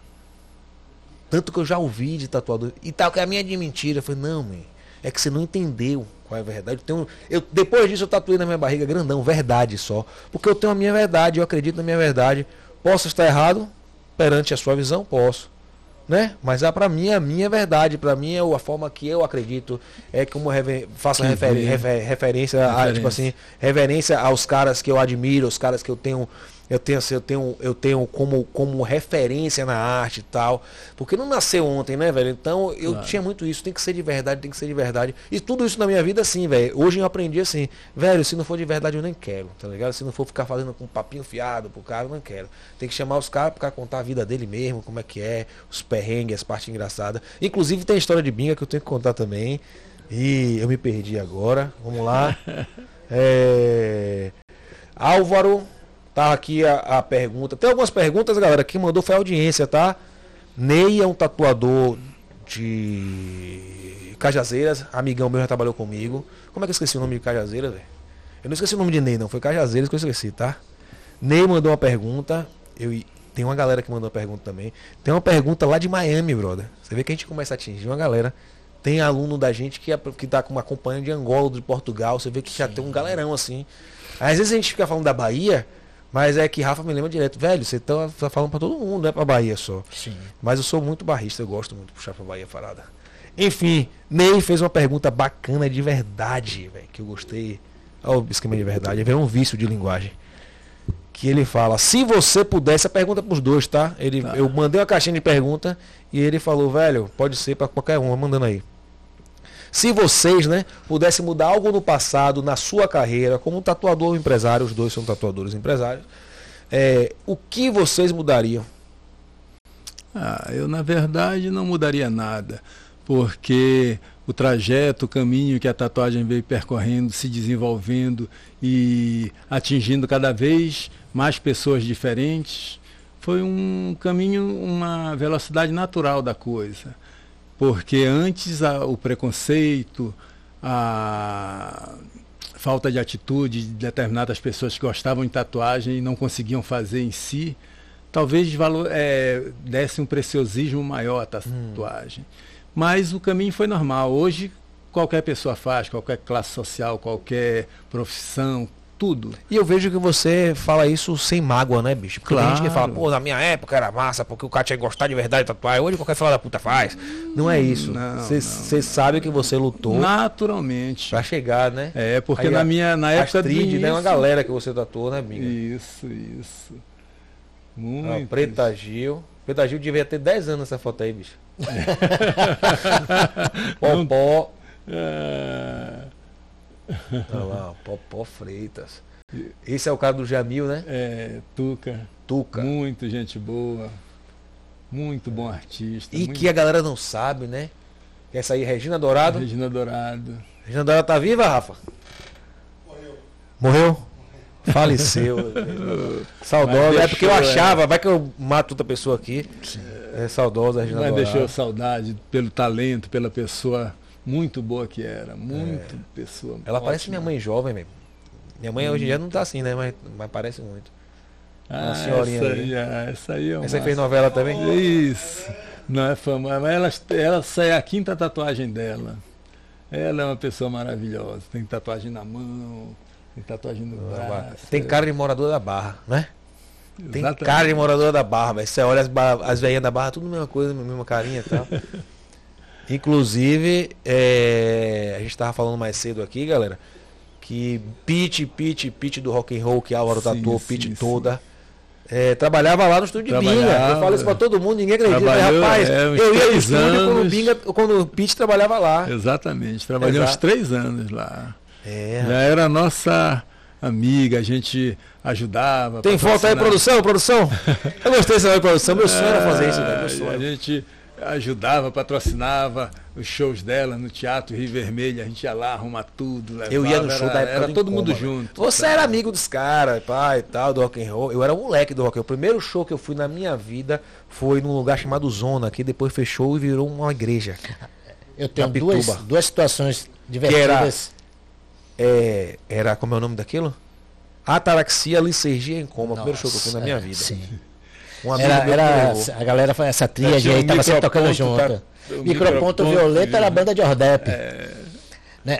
Velho, tem duas histórias com o Pete. Primeiro ela como secretária lá do estúdio de Binga, né? E eu tava lá nessa época aprendendo a tatuar. Né? Essas são algumas tatuagens que eu fiz nela. E a primeira história foi o seguinte: todo mundo lá no estúdio tinha que ter apelido. Aí Binga, não, arranjou um apelido para Álvaro. E aí tentaram vários. Inclusive alguns bem escrotos. Né? E nenhum pegou Pô, o nome can- do cara é Bingas e vai arrumar. apelido, velho, só pega se você pilha. E eu dava risada e nunca pegou nenhum. Aí um dia eu tô lá, aí Pete chega e fala assim: Alvarenga, pegue tal coisa aí pra mim aí, por favor. Aí esse aqui ouviu. Ah, Alvarenga, e não sei o quê, Alvarenga, Eu Alvarenga. sempre ouvi falar Varenga também. Pois é. os mais até próximos, hoje, né? é. Herança de Pete aí. E a outra coisa foi uma co- porque Pete é uma figura muito legal, muito verdadeira. Você falando de verdade, ela é muito Eu não conheço muito ela não, mas eu, quando eu conheço, conhecia assim, na época ela era Muito anônima. autêntica. Ela é muito autêntica. Quando ela, sabe, ela era velho? anônima, eu conhecia, assim, via sempre. Ela não shows, faz gênero, ela não, ela não faz ela. personagem. Pete é uma Ela pessoa é muito ela, coerente ela é com, a, ela. Com a vida, com a carreira dela, entendeu? Com a, visão de mundo dela. Ela é muito verdadeira. E muito generosa também. Um dia eu estava no meu estúdio, aí chega uma. Duas situações, né? Eu estava, e aí chegou uma caixa no correio, Sedex. E eu, pô, não pedi nada, não pedi material de tatuagem, não pedi nada, tá? Abri a caixa, aí tinha um troféu da 89 FM, que é a Rádio Rock de São Paulo, que ela tinha ganho melhor tatuagem do rock. Né? E um bilhetinho dela, e saía mais cedo do que meu. Né? Até hoje, esse troféu tá lá, guardadinho. Porra, esse tal. troféu que vale, né? É o melhor que eu tenho. Eu já participei de convencer essas coisas, não é aquele troféu que eu tenho mais carinho. É, porra, foi massa, porque ela ganhou, era dela, ela mandou pra mim. Né? E a outra situação também foi a Gol. Tinha a revista de bordo e um dia eles fizeram com artistas de Salvador, para os caras falarem quando vinha para Salvador qual era o lugar que eles gostavam de frequentar e tal. E aí um dia eu tô lá no estúdio e chega a equipe da Gol para me filmar, porque a Pete falou que um dos lugares quando ela vem para Salvador é no seu estúdio que ela vem, toma um banho de mar, aqui no Porto da Barra, que é a praia que ela curte e tal, pá, e depois vem no seu estúdio bater papo e fazer uma tatuagem. Eu, porra, massa, os caras fotografaram, filmaram e tal, tá? E aí tem lá a revista de, da, na época, Da né? Gol de da? Gol lá falado, pá, não sei o quê. Então, assim, é uma figura muito gente boa, sacou, velho? Ela não esquece, ela fala sempre de binga, nas coisas. É, Isso é, bastante legal, porra. porque assim, o reconhecimento, porque assim, vocês valorizaram a galera, faz parte, né, velho, da história dela. Pô, velho, eu vou lhe dizer que eu tenho. Você falou das coisas que poderiam ser diferentes. Né? Na Essa pergunta- pergunta é animal, velho. Quem É. mandou foi Ney. Cara, eu não me. Eu, algum, várias coisas poderiam ser diferentes.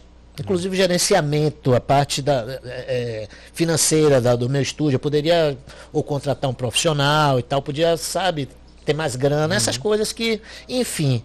Mas uma das coisas que eu, que eu não abro mão é do meu histórico como tatuador, assim, de grana, de tempo, de energia que eu investi nesse tempo, por exemplo, no underground do rock da Bahia. Isso eu tenho o maior orgulho. Eu tenho uma pasta lá que está guardada, porque na viagem minhas coisas ainda estão encaixotadas até hoje.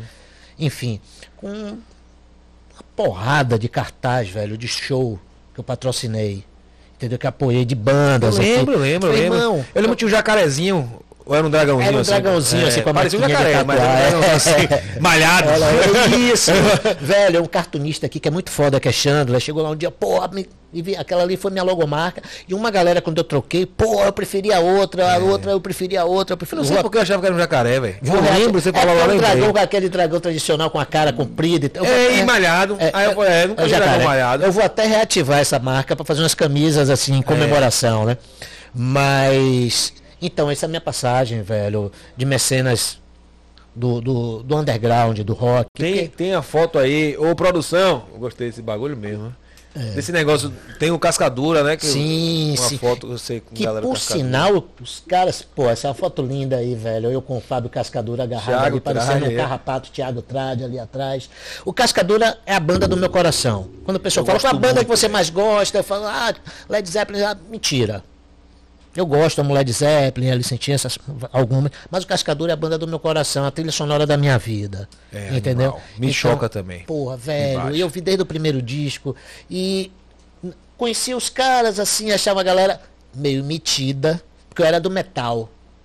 E a galera era do rock, aquela coisa, a galera. Aí, Leonardo Barzi, que era da. que é da banda Messi Killing, Da fez essa ponte.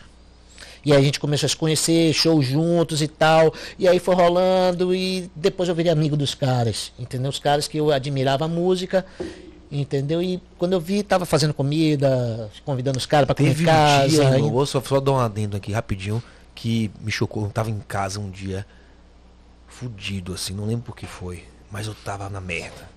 E aí eu tava, aí eu fiquei na rede, aí botei cascadura, meu irmão, bateu dentão, assim, na hora eu peguei, abri o celular, não conheço, conheço, conheço, conheço o Thiago Trade de, de moleque, mas Sim. Fábio eu não conhecia, não conheço. E aí abri o celular e mandei uma mensagem pra Fábio, falei, irmão, você não tem noção como essa porra bate para as pessoas que estão ouvindo. A graça da arte é essa. Mandei uma mensagem do fundo do coração, mano. Fábio, pra mim, tá entre os melhores compositores do irmão, Brasil. mandei a mensagem pro cara. Cê- assim, ele visualizou não respondeu. Eu fiquei meio chateado. Eu falei, porra, se eu recebesse um bagulho desse, É, velho. Não, vocês estão no riu aqui. você mandou Mas se eu recebesse uma parada dessa, Qualquer, claro. irmão, eu ia falar, Um porra, o valor é esse aí, não é dinheiro, Mentira. sacou? Você mandou é. ele ou pra banda? Mandei pra ele. Pra ele, né? Ele visual... Não sei porquê, às vezes o cara tava ocupado, sei lá. Sim. Enfim. Mas Mas, assim, De primeira mão aqui, não sei se vocês estão sabendo. sabendo, eu vi. Cascadura vai fazer um show agora de comemoração de 30 anos agora em eu não sei se agosto. for, eu não sei se eu vou não, porque os caras falam, nem olha pra minha cara, pai. Não, agora você chega lá na portaria e diz, não, eu sou amigo de Alva. não, os Vamos caras, vingar, porra, vamos vingar. O Cascadura, como eu falei, é a trilha sonora de minha vida. Todo dia eu via Cascadura, todo dia eu botava Cascadura no meu estúdio e eu botei muita gente para ouvir o Cascadura de clientes Jorginho que meus. me botou pra ouvir Casca- Jorginho, né? Cascadura. Pois é. Jorginho, inclusive, porra, é um amigão meu que eu ensinei, ens- botei no mundo da tatuagem. Né? Não posso dizer que ensinei, porque foi ali o, o, o startzinho. Ele, porra, tem os méritos de ter corrido atrás. Trabalhou comigo também um tempo. Eu tô ligado. Entendeu? É uma figuraça do rock, icônica do rock Exato. baiano. Jorginho é, é, é Jorge King Cobra. Né? Como tem Exato. Binga, Jorge King Cobra, figura Jorge icônica do rock. Então, Né? Só pra finalizar a pergunta, é isso aí, né? Tem alguma coisa que você queria mudar na carreira? Cara, Tem mais orgulho do que. ah, cara, Eu acho que você queria mudar, o que você estava falando da parte É, do, empresarial, do empresarial. É normal, mesmo, porque hoje a gente está chocado de informação. Na época a gente não tinha informação nenhuma. Sim. E a gente Então não fazia- tem o que mudar. É. A gente não tinha informação. Fazia irmão. arte dentro do É, eu coração, sou ganhava muito dinheiro e feliz. curtia. Eu sou muito feliz com o meu trajeto na tatuagem. Eu sempre fui muito verdadeiro com as coisas. Você- né, eu vou usar seu, seu jargão. Com a minha história da tatuagem. Entendeu? Eu sempre fui muito honesto com meus clientes. Eu se- recusei tatuagens que eu não tinha expertise de fazer, mesmo tanto sem grana. Sim. Entendeu? sim. É, É então, assim, isso. até hoje tem coisas que eu não faço. Entendeu? Binga sabe, hoje estou trabalhando no estúdio de Binga. Ele, isso aí, isso aí, pô, isso aí eu não faço não, Binga. Passa para fulano. Entendeu? Então, assim, É. sempre procurei ser o mais correto possível. Principalmente quando é, levou uma época que estourou a tatuagem, né? Hum. Popularizou. Então todo mundo queria se tatuar. Então chegavam uns pivetes de 15, 16 anos querendo se tatuar no meu estúdio, cara. Não tatuava. Eu chame sua mãe. Exato. Entendeu? Chame sua mãe. Ah, ah, então vou fazer com fulano, com ciclano. Eu digo, porra, bicho. Mas o que eu posso lhe dizer é o seguinte, hoje você tem 16, com 26 você vai ter outra cabeça, com 36 você vai ter outra, quando você tiver da minha idade, você vai pensar diferente, velho. Então, vá devagar e tal. Papo de coroa careta pra essa galera. Exato, mas eu Entendeu? também faço isso. Mas- Às vezes a- mãe fala assim, meu filho quer tatuar, certeza. mas tem 16 anos, eu falei, traga ele pra cá que a gente conversa. Pois é. E eu que faço ele não tatuar. Então, Eu também faço. Que não vai ser sua mãe, não vai ser a mãe vai ser Não, chato. Traga pra claro, mim que eu resolvo. Pois é. E é o tipo da coisa, Anjo. A gente que. Nós que somos pais, né? Então a gente começa a tratar o filho dos outros como a gente Como gostaria. nós. Como a gente gostaria que o nosso fosse Que tratado por outras nós. pessoas. Entendeu? Exato. Então é essa onda que eu penso. Né? É aquela coisa, né, velho? Quem, quem adoça Quem agrada meu filho, adoça minha boca. Entendeu? Exato. Então, assim, eu hoje trato. Hoje não, já há bastante tempo. Eu, eu não sei, talvez, não vou dizer que foi o primeiro, mas um dos primeiros a botar um termo de responsabilidade e botar o pai para assinar e preencher. É que você viu toda essa mudança, né? Você viu a tatuagem se organizar. Então, 20, a- a- a- sei lá, 25, 24 anos atrás, eu parei e falei, peraí, velho, mas eu tenho que botar isso aqui de uma forma que fique legal mesmo. Legal dos, das duas formas. Sim, sim, sim, sim. da sim. legalidade que fique bacana. Então fazer um termo. Os pais chegavam lá quando viam, velho, tinha uma tonelada de papel em casa, porque a galera preenchia o pai au- autorizando, o filho, o desenho, não sei o quê. O pai se sente respeitado. Claro, claro, claro. Hoje É, já claro. fez, hoje em dia já é natural, né? Mas você tá falando que desenvolveu. De uma Isso, época isso que foi um- ninguém pensava. Isso foi um nisso. cliente meu, inclusive, que ele era é, perito legista e tal. Ele disse, vem cá, por que você não faz um. Ficha de anamnese. Eu faço um- um- um- uma ficha para você. Aí eu disse, faz mesmo? Faço. Aí pá, fez, levou no outro dia, já impresso, tudo bonito. O cara que eu tatuei uma vez, foi com minha cara, gostou, no outro dia tava lá.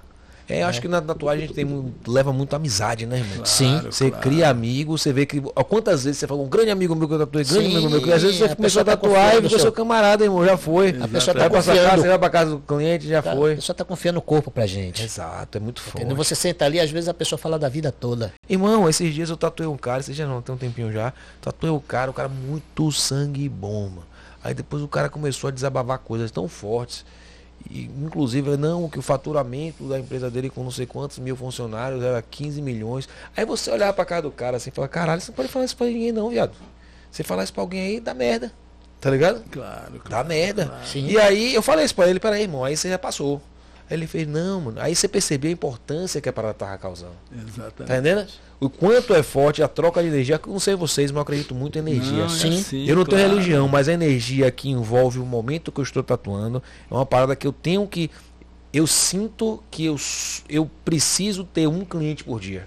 Que É, eu de humano pra humano. Conversar, entender e tal. E gerar valor não só ao meu trabalho, para o meu dia também. Claro. Eu acho que é uma troca. O cara tá levando a tatuagem, ele tá me Claro, pagando um claro. dinheiro. O comércio é isso, né? Tipo assim, o serviço é isso. Ele, se você tá trocando um dinheiro por alguma coisa, mas assim, eu não troco pelo dinheiro somente, eu dou o meu é dia todo, artístico. é o todo. Então eu sinto muito isso, velho. Que ele dá. Eu demorei de entender isso. Tá ligado? Mas aí depois eu entendi, não, tem que ser algo muito mais forte. Claro, e aí eu acho que, que aí eu fui me encontrando e criando mais felicidade, mais encontrando mais amor no que você faz de verdade. Vocês acompanham isso aí? Vocês, Sim, sim, sim. vocês se compartilham no meu Eu sentimento? E isso era claro. muito louco porque, por exemplo, chegava em casa depois de um dia de trabalho, fazia. Hoje eu não faço mais isso, mas eu fazia quatro, cinco, seis, sete tatuagens em um dia. Pá, chegava em casa, assim, 8 horas da noite. Às vezes minha esposa me, pô, velho, a gente tinha combinado fazer alguma coisa e não sei o que. Vocês devem chega amarradão, vezes. é. E eu chegava saltitando em casa, velho. Pai, aí, vamos fazer tal coisa? Vamos sair? E Eu, eu chego assim também, a mulher não entende. Pô, como é que você aguenta? Já tive energizado. tatuador. Já teve tatuador que chegou pra mim e disse, pô, man, não sei como é que você aguenta fazer quatro, cinco, sete tatuagens em um dia. Velho, eu gosto. Exato. Tem uma parada em nem mim. percebe a Mas tem tatuagens, você falando de energia, mas tem tatuagens que você termina, você tá quebrado, velho. Sim. É, Você tá ali, ó, da velho. pessoa. Acontece pra caramba, porque Entendeu? eu acho assim, não somente a energia da pessoa, como o clima que causa. Às vezes o cara chega soberbo, a mulher chega soberba, eu acho, sei lá. Tô pagando o cara fazer isso aí, não rola um clima legal. Mano, eu Sim. fico fudido. Irmão, eu tenho um problema labirintite, só me ataca depois de um cliente assim. Juro a você. No outro dia eu tô tonto que eu não consigo andar. Eu tenho labirintite, assim, já, já- Eu dou, sei lá, na capoeira, eu dou dois, três a um, já sai doido, parecendo que eu. Não, eu nem brinco mais essas coisas. Eu nem brinco. Minha Mas filha vai insisto, brincar, vai brincar de rodar a cirandinha, eu nem brinco. É. Fala, papai não pode, papai não pode, porque não dá. Se eu começo a ler alguma coisa dentro de um carro. Não ah, esqueça. ah, tem um man, problema, labirintite feio. Eu fui descobrir isso há pouco tempo. Irmão, é um negócio até. É, Já, Eu de tenho. leve, de leve. Não, eu ativo. tenho e é, é brutal. vontade de vomitar e você É, não consegue andar. tudo botar um rodando. passo na É frente uma do coisa outro, estranha, É. uma coisa estranha. Eu, pra você, sou fominha, pra eu desmarcar uma tatuagem, irmão, tem que estar de um jeito que eu não, não aguento. A única coisa que me fez desmarcar uma tatuagem. Já tatuei com perna quebrada, com olho Sim, inchado, com tudo. mas você Agora, tonto, velho. Eu já tatuei com essas, esses. Tipo, tem seis, sete meses que eu tatuei com esses dois dedos quebrados. Minha galera dava risada. Que eu apoiava a máquina assim, sombreava com a outra mão. Os caras. Ó, o cara eu que comecei tava a com a filmar. tatuagem Assim, tremida. É, eu comecei a filmar a galera. A galera os caras botavam, os caras filmavam, eu com a tala um dedo aqui, eu tatuando aqui, e fazendo, limpando com a mão, e depois eu passava a máquina aqui pra fazer a sombra. Os caras, como é que é assim? A tatuagem não tá na mão, tá aqui. Tá na cabeça. Tá em Tem um você. cara que eu conheci do Oriente Soul Tatu, é da China ele. E ele é um tatuador muito bom. E ele não tem uma mão, velho. Porque os caras arrancaram a mão dele na China. Ele fez alguma merda. Normalmente na China os caras arrancam um dedo. É. Os caras arrancaram a mão dele. Ele aprendeu a tatuar com outra mão. Ele tem um cotoco que aprendeu a tatuar com outra mão. Você tem que ver o trabalho do cara, velho. Então, tipo assim, eu entendo muito que a tatuagem é muito dentro do cara, o desenho tá muito assim, é muita observação. Vou demorar um pouquinho, você demora um pouquinho pra tatuar com outra mão, mas você tatua com outra mão. Sim. Eu coloco o piercing com as duas. É, A Não necessidade importa faz. com a direita ou com a esquerda, é. tá tudo aqui. E o hábito de você usar também. Porque você Quer ver um negócio? Eu sempre desenhei algo simétrico com duas mãos. Eu também desenho com, a, com as E aí eu duas. vi que me alertaram isso, que me alertou, isso foi Nil, que trabalha comigo há muitos anos. E falou, Rangel, quando você faz os freehand, as pessoas ficam assustadas com aquilo ali. Porque eu não ligo, eu já faz parte do meu trabalho, eu não faço e não mostro. E Claro. eu comecei a mostrar. E a galera fica realmente eufórica. A galera tá vendo, pô, o Álvaro tatua bem, tá, tatua pra caralho há muitos anos e tal. Então, quando você posta uma foto no Instagram, sei lá, é uma tatu, irmão. Sim. Sim, sim. A galera não espera menos que aquilo. É uma tatu que você faz bem. Ah, eu vou tatuar uma rosa. Pô, uma rosa. Mas quando você mostra o produto, o, o como você produziu a parada, como você processo. chegou, o processo, e aí eu percebi que a galera cur- curtia essa parte. Então vou desenhar uma parada, pego as duas mãos no desenho, a galera acha que eu sou um, um maluco. Não, eu sempre fiz aquilo ali. E é uma coisa que sempre foi desenvolvida de muito tempo, porque assim, eu descobri, eu falo isso, a gente, eu, na verdade, na verdade eu descobri fazer freehand sozinho, velho. Porque eu queria uma caneta permanente que na época não tinha informação. É. Eu queria uma caneta que pegasse permanente, eu comecei a comprar de CD DVD, que na época era CD DVD pra caramba, que a gente escrevia e não saía. Exato, não era saía. por isso. Aí depois eu falei, não, eu vou fazer na amarelinha, depois subo pro vermelho, depois pro azul. Depois que eu vi, todo mundo fazia assim. É a mesma Sim. coisa de porcentagem de estudo de tatuagem e tal. Eu descobri que o mundo todo é igual. É exatamente. Depois que você desenvolveu, acho que a tatuagem tem muito isso, é muito empírico. Tipo assim, a forma de você conduzir a tatuagem, você vai fazendo da forma empírica, depois você descobre que todo mundo faz igual. Todo mundo exato. Tá ligado? É muito louco quando você senta pra. Eu não sei se vocês fazem isso. Eu gosto muito de quando eu tô acessando outros lugares, outros estúdios, eu chego e pergunto, então vejo o funcionamento. Essa menina vai fazer como? Pá, faz o quê? Pá, deixa eu ver. Esses dias mesmo eu fui na Caverna do Dragão. Eu tava de passagem, encostei, falei com o pessoal, falei com o Albert, tirei foto, brinquei com o Tigre, pai e tal. E eu peguei uma ficha de anamnese dos caras. E levei pro estúdio. Ah, os caras, que foi isso aqui? Eu falei, ficha de anamnese, aquela ficha que o cliente, o que o cliente, Cliente eh, preenche. preenche e tal. É só pra galera que não sabe o que que é, uma ficha que o cliente preenche e tal, pra responder se tem uma doença, se não tem, é, qual a idade, endereço, aquela onda toda. E aí eu peguei da Caverna do Dragão, aí a galera fez, mas você pegou por quê? Aqui tem uma, eu falei, não, é só pra ver o que os Pra caras ver fazem, o que eu não faço. fazem, A É. maneira que eles fazem. Não foi porque eu queria imitar, nada disso, não. Não. Queria ver como é que era, tá entendendo? Então aprendo muito. Eu já dei aula de workshop pra galera que no dia eu aprendi, irmão. Com um cara, o cara falou, "Ô, velho, não, pode fazer assim também. Eu falei, caralho, é verdade. Então, assim, e que eu quero deixar bem claro que a nossa profissão não foi criado. Você não tomou a faculdade que eu fiz. a- Não. não, a gente não sabe, a gente foi. A gente Foi foi desenvolvendo naturalmente, com experiências, né, com cara? aprendizados. E aí por isso que eu- esse eh, Binga não vai lembrar disso, acredito eu. A gente estava numa convenção de tatuagem na Bahia. na Bahia, essa é da Bahia. Ah, já é. A gente tava na convenção de tatuagem na Bahia. casa. E aí chegou um momento que assim, eu dei uma volta, não tinha muito o que fazer, sentei, né? Aí Binga chegou e tal, Binga sent- aí Binga passou e fez. Ô meu irmão, é, faz o seguinte, Angel. Você que mexe nesses negócios aí, que eu não sei se vocês sabem, galera. Binga não tem nem celular, parceiro. Binga é um cara old school de verdade. Quando os caras de São Paulo, os caras do Rio falam, não, que eu gosto de tatuagem old school, você não sabe o que é old school. Old school é esse homem aqui, ó. O cara não tem nem celular, isso que é um cara old school. Ele pede esse negócio aí que vem um carro buscar, O negócio aparelho, aí, dele, Uber. é- o aparelho dele é molecular. Sabe como é o molecular? Manda o moleque lá, né? É, manda o moleque lá. Aí ele fez, ô Rangel, você que é, que é dessa modernidade aí, velho, pega esse negócio desse, desse táxi para celular. Eu falei, venha, pega aí agora. "Sai-" aí eu, no meio do caminho, o Álvaro fez, você tá indo pra onde, Binga? Ele fez, tô indo pra casa, você mora ali na Bahia, ele fez, moro, eu falei, te levo, porra. Ele fez, mano, você chegou agora, eu falei, a graça é essa, eu vou aprender agora. Tá? É isso que eu tô falando, vou aprender agora. E foi divertido aquele. Era um curto caminho, era dali do comércio até a barra, pertinho. Sim. Mas a gente foi trocando ideia Pô, e tal. E aqui ali. Maneiro aqui. E foi maneiro. E eu tenho uma história clássica que é de São Paulo. A, a clássica de São Paulo é absurda. Essa aí, velho. É, eu me arrependo de ter contado ela antes mais cedo pra você, porque ia fazer graça Mas minha, minha, memória é uma merda, eu vou dar risada do mesmo jeito. Irmão, a gente chegou em São Paulo. E aí. É, a gente era muito doido, loucão, menino. Era eu, Tocinho, Tocinho. Isaac Tocinho, Nil, Vinícius, Esquerda e Binga. Seis baianos em São Paulo. Para uma convenção do LEDs. Eu lembro da convenção do LEDs. A gente ia para aquilo ali uma vez no ano. Não tinha uma porrada de convenção como tem hoje em dia. Era é, só do LEDs. Preciosa. Era só do LEDs. Era a maior convenção da América Latina, né? Não, bicho? o Brasil um todo. Gigante. Não, era, era. Eu lembro que. Gente ia, passando mal. Eu lembro que ia Vitor Portugal, que é um dos caras que eu mais pago pau. Ia para lá. Todo mundo ia para lá, irmão. Você vê os caras da gringa fodão lá o tempo inteiro. Então, eu lembro que era em outubro. A gente passava o ano todo esperando outubro Espero chegar. Outubro. Aí chegava outubro. Falei, esse ano vai todo mundo, vai binga, não sei o que. Aí a esquerda fez, eu tenho um canal de passagem. Compra as passagens. Eu falei, então beleza, eu compro um cartão aqui, as nossas entradas. Aí o Binga vai, não sei o que, então vai todo mundo, aí Tocinho, a gente deixou esse nome de Tocinho. Tocinho muito doido, loucão. Aí Tocinho fez, velho, eu pego o hotel. Falei, pronto, demorou.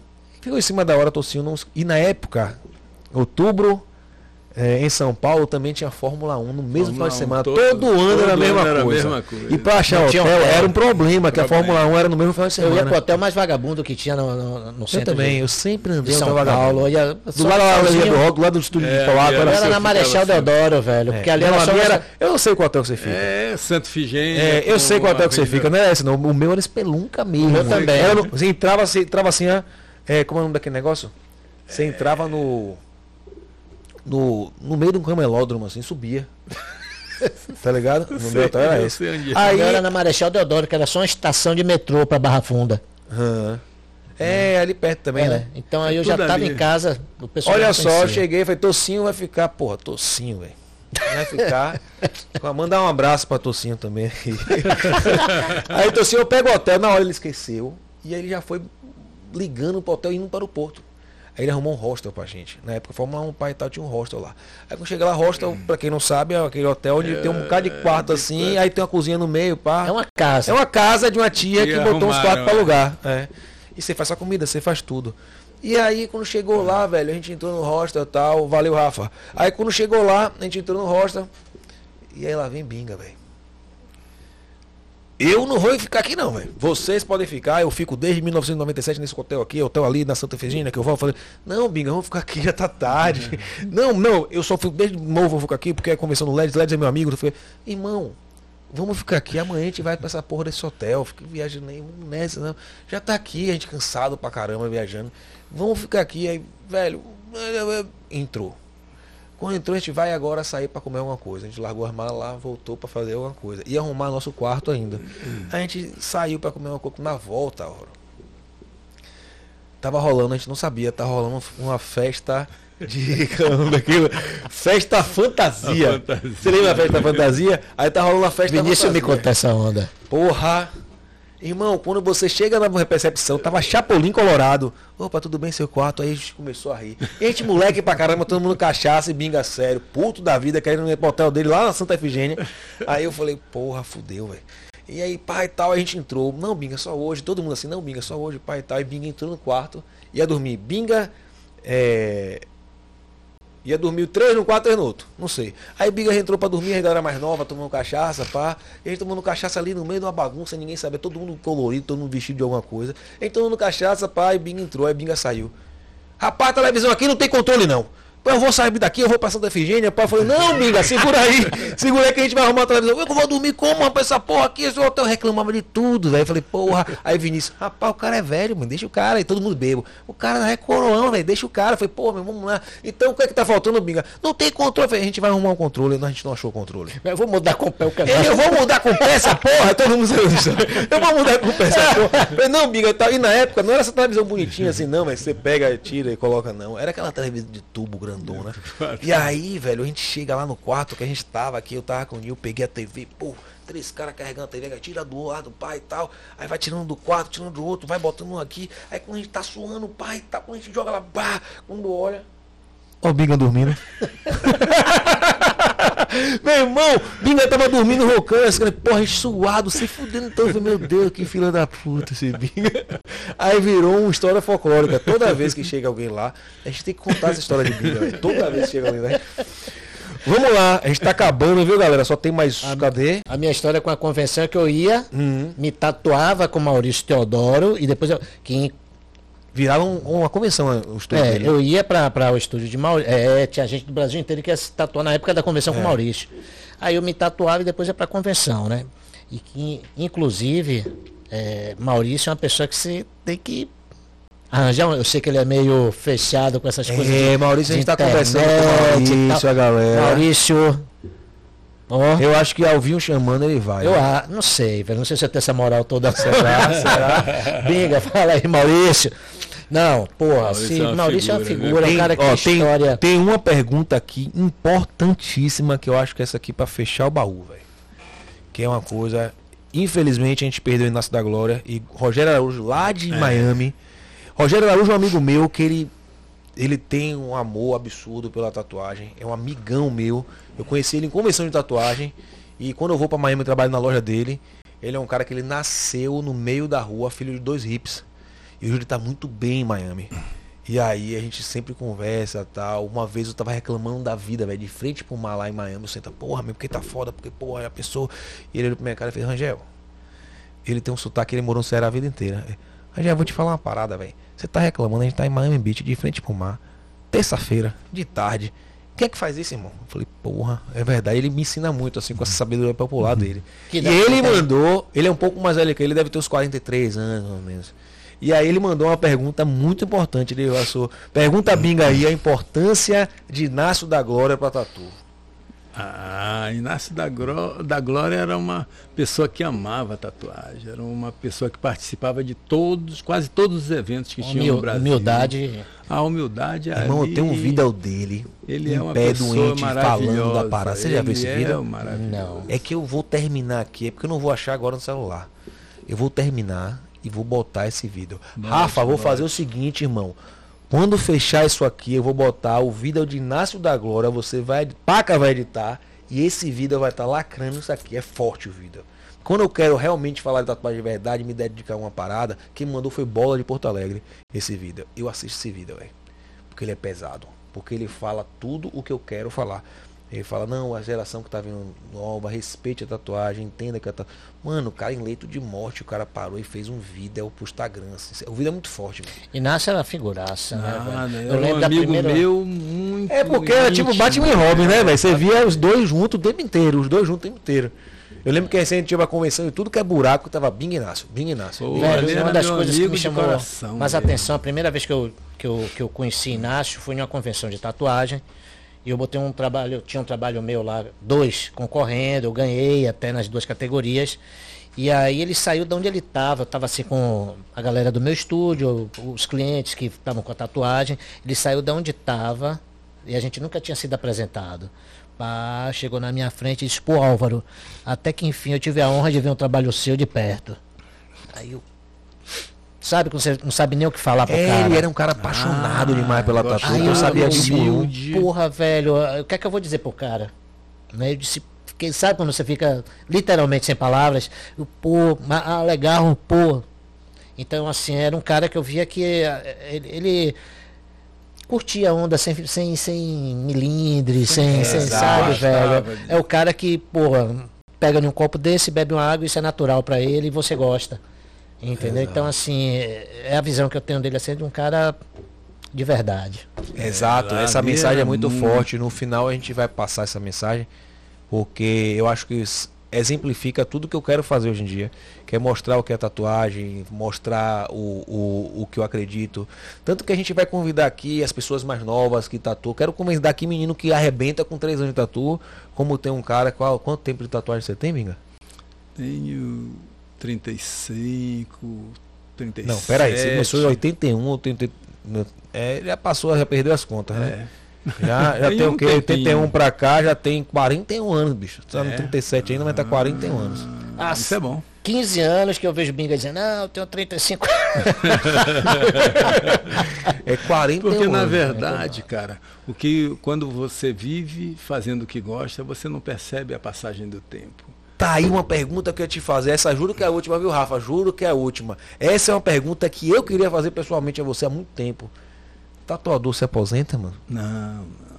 O tatuador, ele gosta, que gosta de tatuar, ele vai tatuar sempre. O que você tá falando é o artista não se aposenta. O tatuador Não, se aposenta. O artista não se aposenta. Não, não se aposenta. O tatuador, Cara, enquanto ele domingo puder segurar a estúdio, velho. máquina, enquanto ele puder fazer a tatuagem, ele vai estar fazendo. Pode Exato, o que eu tô falando é isso. só, é, o cara ama o não bagulho, é diferente. Então, às vezes, quando eu falo pra um amigo meu, ou então alguém que não trabalha com tatuagem, que porra, eu não consigo ficar três dias sem tatuar. Sei lá, eu, Não. eu não tenho férias, irmão. Quando bater no terceiro dia, já tô ligando Já máquina, já tá, tô chegando na. estiver na cidade, já colo no estúdio que eu quero tatuar. Então as pessoas não entendem.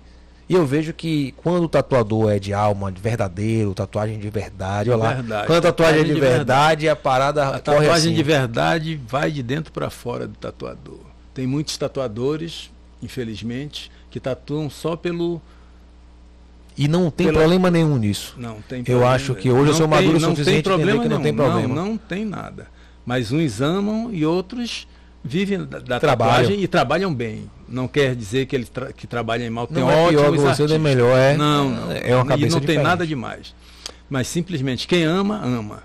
Já vem de dentro a coisa. Então aquilo permanece indefinidamente. Ele só vai parar quando realmente não puder. Mesmo parando, ele vai ainda viver o, o mundo da tatuagem, vai administrar seu estúdio, vai fazer coisas que Tanto que é são raro do mundo você ver o dele. cara que parar de tatuar. É raro. Raríssimo, eu conheço alguns, mas raríssimo. parou. Eu conheço também, mas porque Mas não é de verdade. Porque é exato. Não é. O cara Exato. tá ali por uma curtição da época, é que E nem também não roqueiro tem- que tá ali no meio pra agarrar gatinha. e Também não tal. tem problema nenhum, irmão. Não, Não É, tem, não é, tem tipo problema. assim, Mas é difícil ver um que tenha largado mesmo. É, tanto que eu falo, é difícil nascer hoje desse jeito. Esse, Com esse amor todo esse assim, é amor. difícil. Eu conheço É alguns. porque tá tudo tão fácil, o que faz você. É difícil você ter amor a qualquer coisa, porque É. tá de tudo tão É tudo mais, volúvel, muito rápido, mais, né? é, muito vol- mais Descartável, volúvel, né? mais descartável. Por falar em descartável, tem uma coisa muito importante assim pro- sobre o descarte que é o seguinte, é porque agora seus problemas acabaram, de verdade, Hum. né? Porque a pessoa que está afim de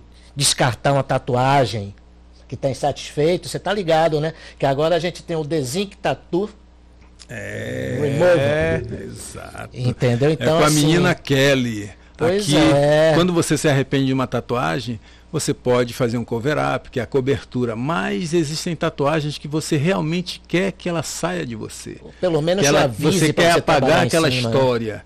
Para que talvez você faça outra, ou não, mas que você quer simplesmente Isso é apagá-la. questão de amadurecimento. Então, seus Exatamente. problemas acabaram. Seu Creyson. Você Então, quer, hoje- você quer- é, você tá satisfeito com a tatuagem? Hoje você quer já cobrir? tem condição É, procure de fazer lá isso. do Kelly Design Tattoo. do Design é, Tattoo. Removal. A ideia foi legal. Falou bonito, porque a- Falou Dezinc, é tatu Desenho removal. Tattoo É, Removal. é. Eu Botei pra fuder aí no Não, mas sabe qual foi a ideia? Foi minha a ideia da, da parada. Eu Sim. tava buscando algo ela, pra ela fazer e tal. E tinha que ser de verdade, tá ligado? Não, eu falei, com certeza. Aí, eu, a, o Rangel, há dois anos atrás, eu falei, não, eu sou tatuador, porra, de apagar É, vamos tatuagem. cobrir e Não, tal. aí eu eu comecei a trabalho, entender. velho, que eu olhava assim, o cliente chegava pra mim e dizia, pô, eu quero cobrir isso aqui. Se eu olhar, tinha cinco tatuagens, já uma por cima da outra. Eu falei, irmão, faça um, um, uma, um, um clareamento dessa tatu. É isso. Só que assim, às vezes que eu mandei, não sei você, começou a queimar muita coisa, ficar muito feio, eu parei de mandar. Você ma- é, eu mandava Pra pra, um- clínicas. eu Pra mandei pra uma. clínicas, Eu, Eu, eu não vou ficar falando com a clínica, não, Não, porque não, sempre eu era a mesma, que eu mandava sempre. não, eu mandei pra uma e os resultados sempre foram satisfatórios. Não vou falar porque agora, né? eu sou, eles trabalham apoio com a e patrocínio de, Cadê da Kelly. placa, tem é que É, é, do que tá-. Kelly. Inclusive, Binga é o garoto propaganda também, velho. Próximo é você, viu, Aura? A gente fazer um vídeo aí, viu? Não, inclusive uma, uma amiga minha que já tatua há muito tempo, tem várias tatuagens que eu fiz nela, inclusive várias flores, ela adora flores. Hum. Karina, amigona minha, me ligou ontem, Hum. Eufórica de alegria, porque ela começou a remover um- um- uma pigmentação que ela fez, uma dermopigmentação de lábio, se não me engano. Sim. E feliz da vida, Kelly é um amor de pessoa, me tratou bem. Quando eu falei que foi você que tinha indicado, ganhei até desconto. Kelly tá apaixonada. Né? Tá apaixonada. E o resultado ela se ela tá amarradona. O resultado tá massa, ela bota pra fuder. É porque não é o, o mesmo laser que a gente tá acostumado a indicar. A onda é essa. sim. Então, é um laser avançado. é um laser de picosegundos. Ele, se você atingir agora num lugar que onde não tem tatu, Álvaro, não dá nada. Sim. dá Ele nada. só bate no pigmento. E ela tomou dois cursos, estudou bastante. Ela foi pra Curitiba, ficou uma semana. Fiquei com uma filha de 5 anos em casa durante uma semana, velho. E ela lá em Que idade? Curitiba, pra 5 anos. Ah, Olha, e Cinco o não, que é- quatro, ela tinha quatro. Ela tem quatro. Licença. Aí, ó. e o que é E muito aí- interessante nesse sentido é o seguinte: pessoas que fazem A micropigmentação. micropigmentação é muito mais fácil de sair É, até. Exato, mas às vezes fazem com, com profissionais que não têm uma condição, e aí é no rosto. Velho, eu já vi umas Sabe, coisas. então é interessante você tatuou a sobrancelha preta, velho. Sai parecendo patati patatá com a tarja preta aqui, parecendo uma taturana. e é velho. difícil você consertar, porque não dá para você fazer um cover-up numa sobrancelha. É É difícil. importante velho. você despigmentar. Agora a despigmentação da sobrancelha é muito Pronto, mais rápida que o tatu. É, porque muito é mais cor. rápida. É uma cor só. Exato. Então assim, é- você- É bem interessante o trabalho que a gente Muito está. Na verdade, a gente está.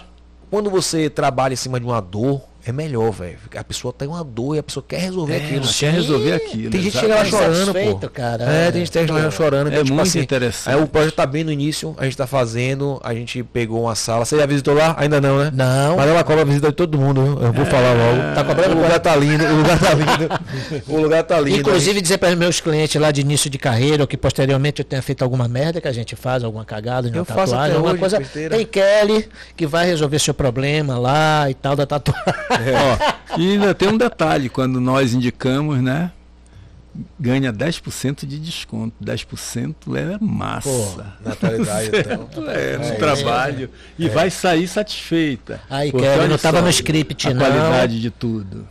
Jabá, que é- o jabá, viu? Aí a Nina japonesa, a japonesa tá grávida, a japonesa tá grávida. É, um- Começou a empresa, ficou grávida, o rapaz ficou feliz demais, voltou a empresa pra Pra rodar. comemorar. Ovulou. Na verdade, é, é- fica ali no caminho das árvores e tá, as, as minhas decoraram tudo. Tudo, né? Vou um projeto de arquiteto, designer, pá, não foi, a marca foi pensada, Tudo a foi cor foi pensado. pensado, a parada é muito bem feita mesmo. Hoje a gente pode fazer algo bem feito, né? Kelly foi responsável por, por quebrar anos de fidelidade minha com, com, Com não vou falar o nome da pessoa, mas com, com um revendedor de, de. Não, com revendedor de material de tatuagem. ah, Entendeu? Eu comprava com uma pessoa há anos, ela foi lá no estúdio e, porra, velho, eu disse, ah, velho, gente boa demais, vamos nessa. E Exato. comecei a pegar material na mão dela. Exato, a gente começou a fazer esse trabalho, eu percebi que esse trabalho de você retirar a parada, porra, curava as dores das pessoas. Então, é legal de uma forma responsável, o equipamento realmente funciona. De pá. E qualidade. abre um leque de opções, né? É, Desde a eu- retirada, eu já- como amenizar para fazer uma outra tatuagem. Eu resolvo milhões de situações. Todo- é. me- Meus clientes, assim, quando é cover up, primeiro passa por lá. Primeiro passa lá, dá uma cacetada, depois vem pra cá. Exatamente, para clarear, para É, que eu você possa fazer um trabalho com mais facilidade. Tem tatuagem que você diz assim, eu vou fazer um cover up, mas isso aqui vai aparecer. Aí você dá uma cacetadinha, É, dá uma É queda. isso. é Aí eu isso. conheci esse laser aí de pico segundos e tal. Em Miami, uma mulher que tinha uma marca das antigas chamada. É, eu esqueci a marca dela, uma marca bem conhecida. Ela foi pra Miami lá e ela comprou essa marca, é, Vidibula, uma marca de roupa das antigas. E aí ela chegou lá, mora lá e ela tem uma parada dessa. Ela queria me vender uma máquina dessa. Aí eu falei que nada, eu peguei um pedaço de uma tatu minha, tirei, eu mesmo tirei, ela me ensinou, pá, porque ela queria me vender. Aí eu deixei pra lá e eu vi que o bagulho saiu. Tá. Aí quando eu voltei aqui, eu falei, eu comecei a pesquisar depois de um Uma tempo. pergunta. al- é, Em alguns momentos, as pessoas que fizeram em outros lugares falaram da dor. Hã. E qual é essa relação com a dor, com esse processo? Assim, ela usa um processo que é, são gelos específicos para isso, que depois ela, são gelos até com o nome da empresa, pai e tal. É porque ela tomou dois cursos avançados para essa máquina. Sim. Eu não sou bem capaz de falar sobre isso, sacou? Mas, Mas assim, esse gelo dá uma anestesiada no local, ela né? Que o segura gelo no essa- local. Ah, é, ela segura- é tipo um gelo específico para isso, é uma bolsa que ela bota e vai empurrando junto com a bolsa. Você vai- não sei dizer direito. Né? Você vai convidar a Kelly para vir aqui no podcast sem entrevistar? Claro, Ah, claro. Eu quero, esse eu quero assistir. Primeiro a gente vai entrar agora. Um monte de perguntas e esse eu quero assistir. Ma- Marido entrevistando. Galera, muito obrigado. A gente vai terminar por aqui. Por uma imensa honra. Deixa eu apertar sua mão, bicho. E a sua também, bicho. Peraí. Muito obrigado, eu me sinto honrado de ter começado essa história por aqui. E lá na frente você vai falar, pô, aí o Rangel começou comigo lá também, pô. Tava lá junto, apoiando, o Binga tava lá apoiando, apoiando o cenário da tatuagem, não só na Bahia, como no Brasil e no mundo. É isso aí, é tatuagem de verdade, agradeço vocês, tá? Muito obrigado quem teve a paciência de assistir, foi feito de verdade, com coração. E eu queria agradecer. Vocês têm alguma coisa? Nós que agradecemos porque a verdadeira verdade está sendo dita pelo tatuador que gosta de tatuar de verdade. Ah, né? A nossa arte é maravilhosa. Então é uma verdade para quem gosta realmente da nossa arte. A tatuagem obrigado, é de mestre. verdade. E você, meu irmão? Cara, tudo já foi dito, entendeu? Assim, para mim é um prazer estar aqui hum. participando né? Eu, quem me conhece sabe que eu odeio falar. Né? Mas, Fala pouco, aqui, caralho. É, Fala pouco. Mas eu gosto, eu gosto, eu gosto de câmera, eu gosto de, de, de, de, de entrevista, eu me amarro, eu fico eu soltinho. Acho legal pra caramba também. E... Eu aprendi a gostar também, bicho. Pois é. E eu tinha uma pergunta para fazer para você, quase eu esqueço. Tá você bem? aprendeu a soldar agulha? Aprendi, porra. Aprendi com você, assim, de butuca. Como espião, como espião. É, eu, eu trapaceei. Sim. Eu fui conversar com o artista para conhecer Mas e eu fui trapaceando. A pergunta é, você não acha que as agulhas que você soldava são melhores do que as que a gente compra hoje soldada, não? Isso é um papo para outro podcast para eu te explicar. Depois que eu comecei a usar umas agulhas que são feitas em cartucho com a qualidade melhor, eu desfiz esse conceito. Ah, tá. Beleza. Eu soldava melhor. Uma marca específica. Eu soldava melhor. Mas é uma marca específica uma, que você tá falando, é, né? Algumas é. marcas são bem inferiores a. Mas você já começou a usar os cartuchos? Ainda. Já, já usei alguns lá, com é. binga, tô. Eu, o que é que acontece, velho? Eu abri minha cabeça geral para tudo. Que entendeu? bom, velho. Então eu tô cagando para o que cada um faz da sua própria vida, porque a vida de cada um é de cada um. Entendeu, velho? Então, assim, Exato. eu abri minha cabeça para hoje querer experimentar as coisas e, assim. Não ser julgado, né? Eu tô, é, eu tô muito afim, cara, de, de, eu de aprendi isso dar com... essa virada de chave pra máquina PEN. Rotativa, é pra PEN. É, Rapaz, eu, eu, aprendi, querendo, eu aprendi com uma amiga minha, que é tatuadora. Uma vez a gente bateu num papo de bar mesmo. Ela falou: Angel, sabe quando a parada começou a virar pra mim? Quando eu parei de me importar com a Tatu Society. Tipo assim, o que nego vai achar de mim? Sim que que fulano vai achar de mim? Quando eu parei de importar e fiz o que eu faço, aí Pronto. surgiu. Eu não queria fazer o discurso, não queria fazer tradicional, não sei o que, eu não queria fazer, eu queria fazer o meu bagulho e me fechei, fez, é, aqui sou eu. Então hoje em dia eu penso muito assim, ela me ensinou. Eu falo, velho, eu faço o que eu tenho vontade. Agora o que as pessoas vão pensar, irmão? Não estou nem me importando. Os outros são os outros é. e só. Eu queria só a rede social da galera aqui pra gente liberar todo mundo, tá? Sua rede social é? Arroba, arroba Álvaro Tatu Brasil. Isso é o Instagram, Instagram. né? Álvaro é, Tatu, Tatu Brasil. Brasil. E o do o meu é bingatatu.com. Ele já se enrolou todo, já é, é bem, arroba Binga Tatu. É, Se você botar BNG, Google, Instagram, é, pronto. Bota aí BNG, HA, é o próprio, não tem outro não, tá certo? Muito obrigado, grande mestre. E a gente vai finalizando agora. Muito obrigado. E eu quero agradecer a Inácio da Glória. Valeu, Inácio. Assistam isso aí que vale muito a pena. Muito, muito, muito. É uma satisfação muito grande falar com vocês, já que eu não disponho de muita maleabilidade assim para fazer grandes discursos num momento tão difícil que eu estou passando. Mas queria que vocês soubessem que o meu empenho atrelado a essa questão da saúde é tão grande quanto ao empenho que eu me atrelo ao mundo da tatuagem. E eu gostaria que vocês, nesse mesmo empenho, me ajudassem, como ajudassem a si mesmos, a trilhar esse caminho com mais desenvoltura. Precisamos de tatuadores mais ativos, mais energéticos e que consigam elevar a tatuagem ao patamar que a gente sempre lutou para isso. Agradeço muito a colaboração de todos. Vocês realmente são pessoas maravilhosas e espero contar com a visita de vocês quando for possível.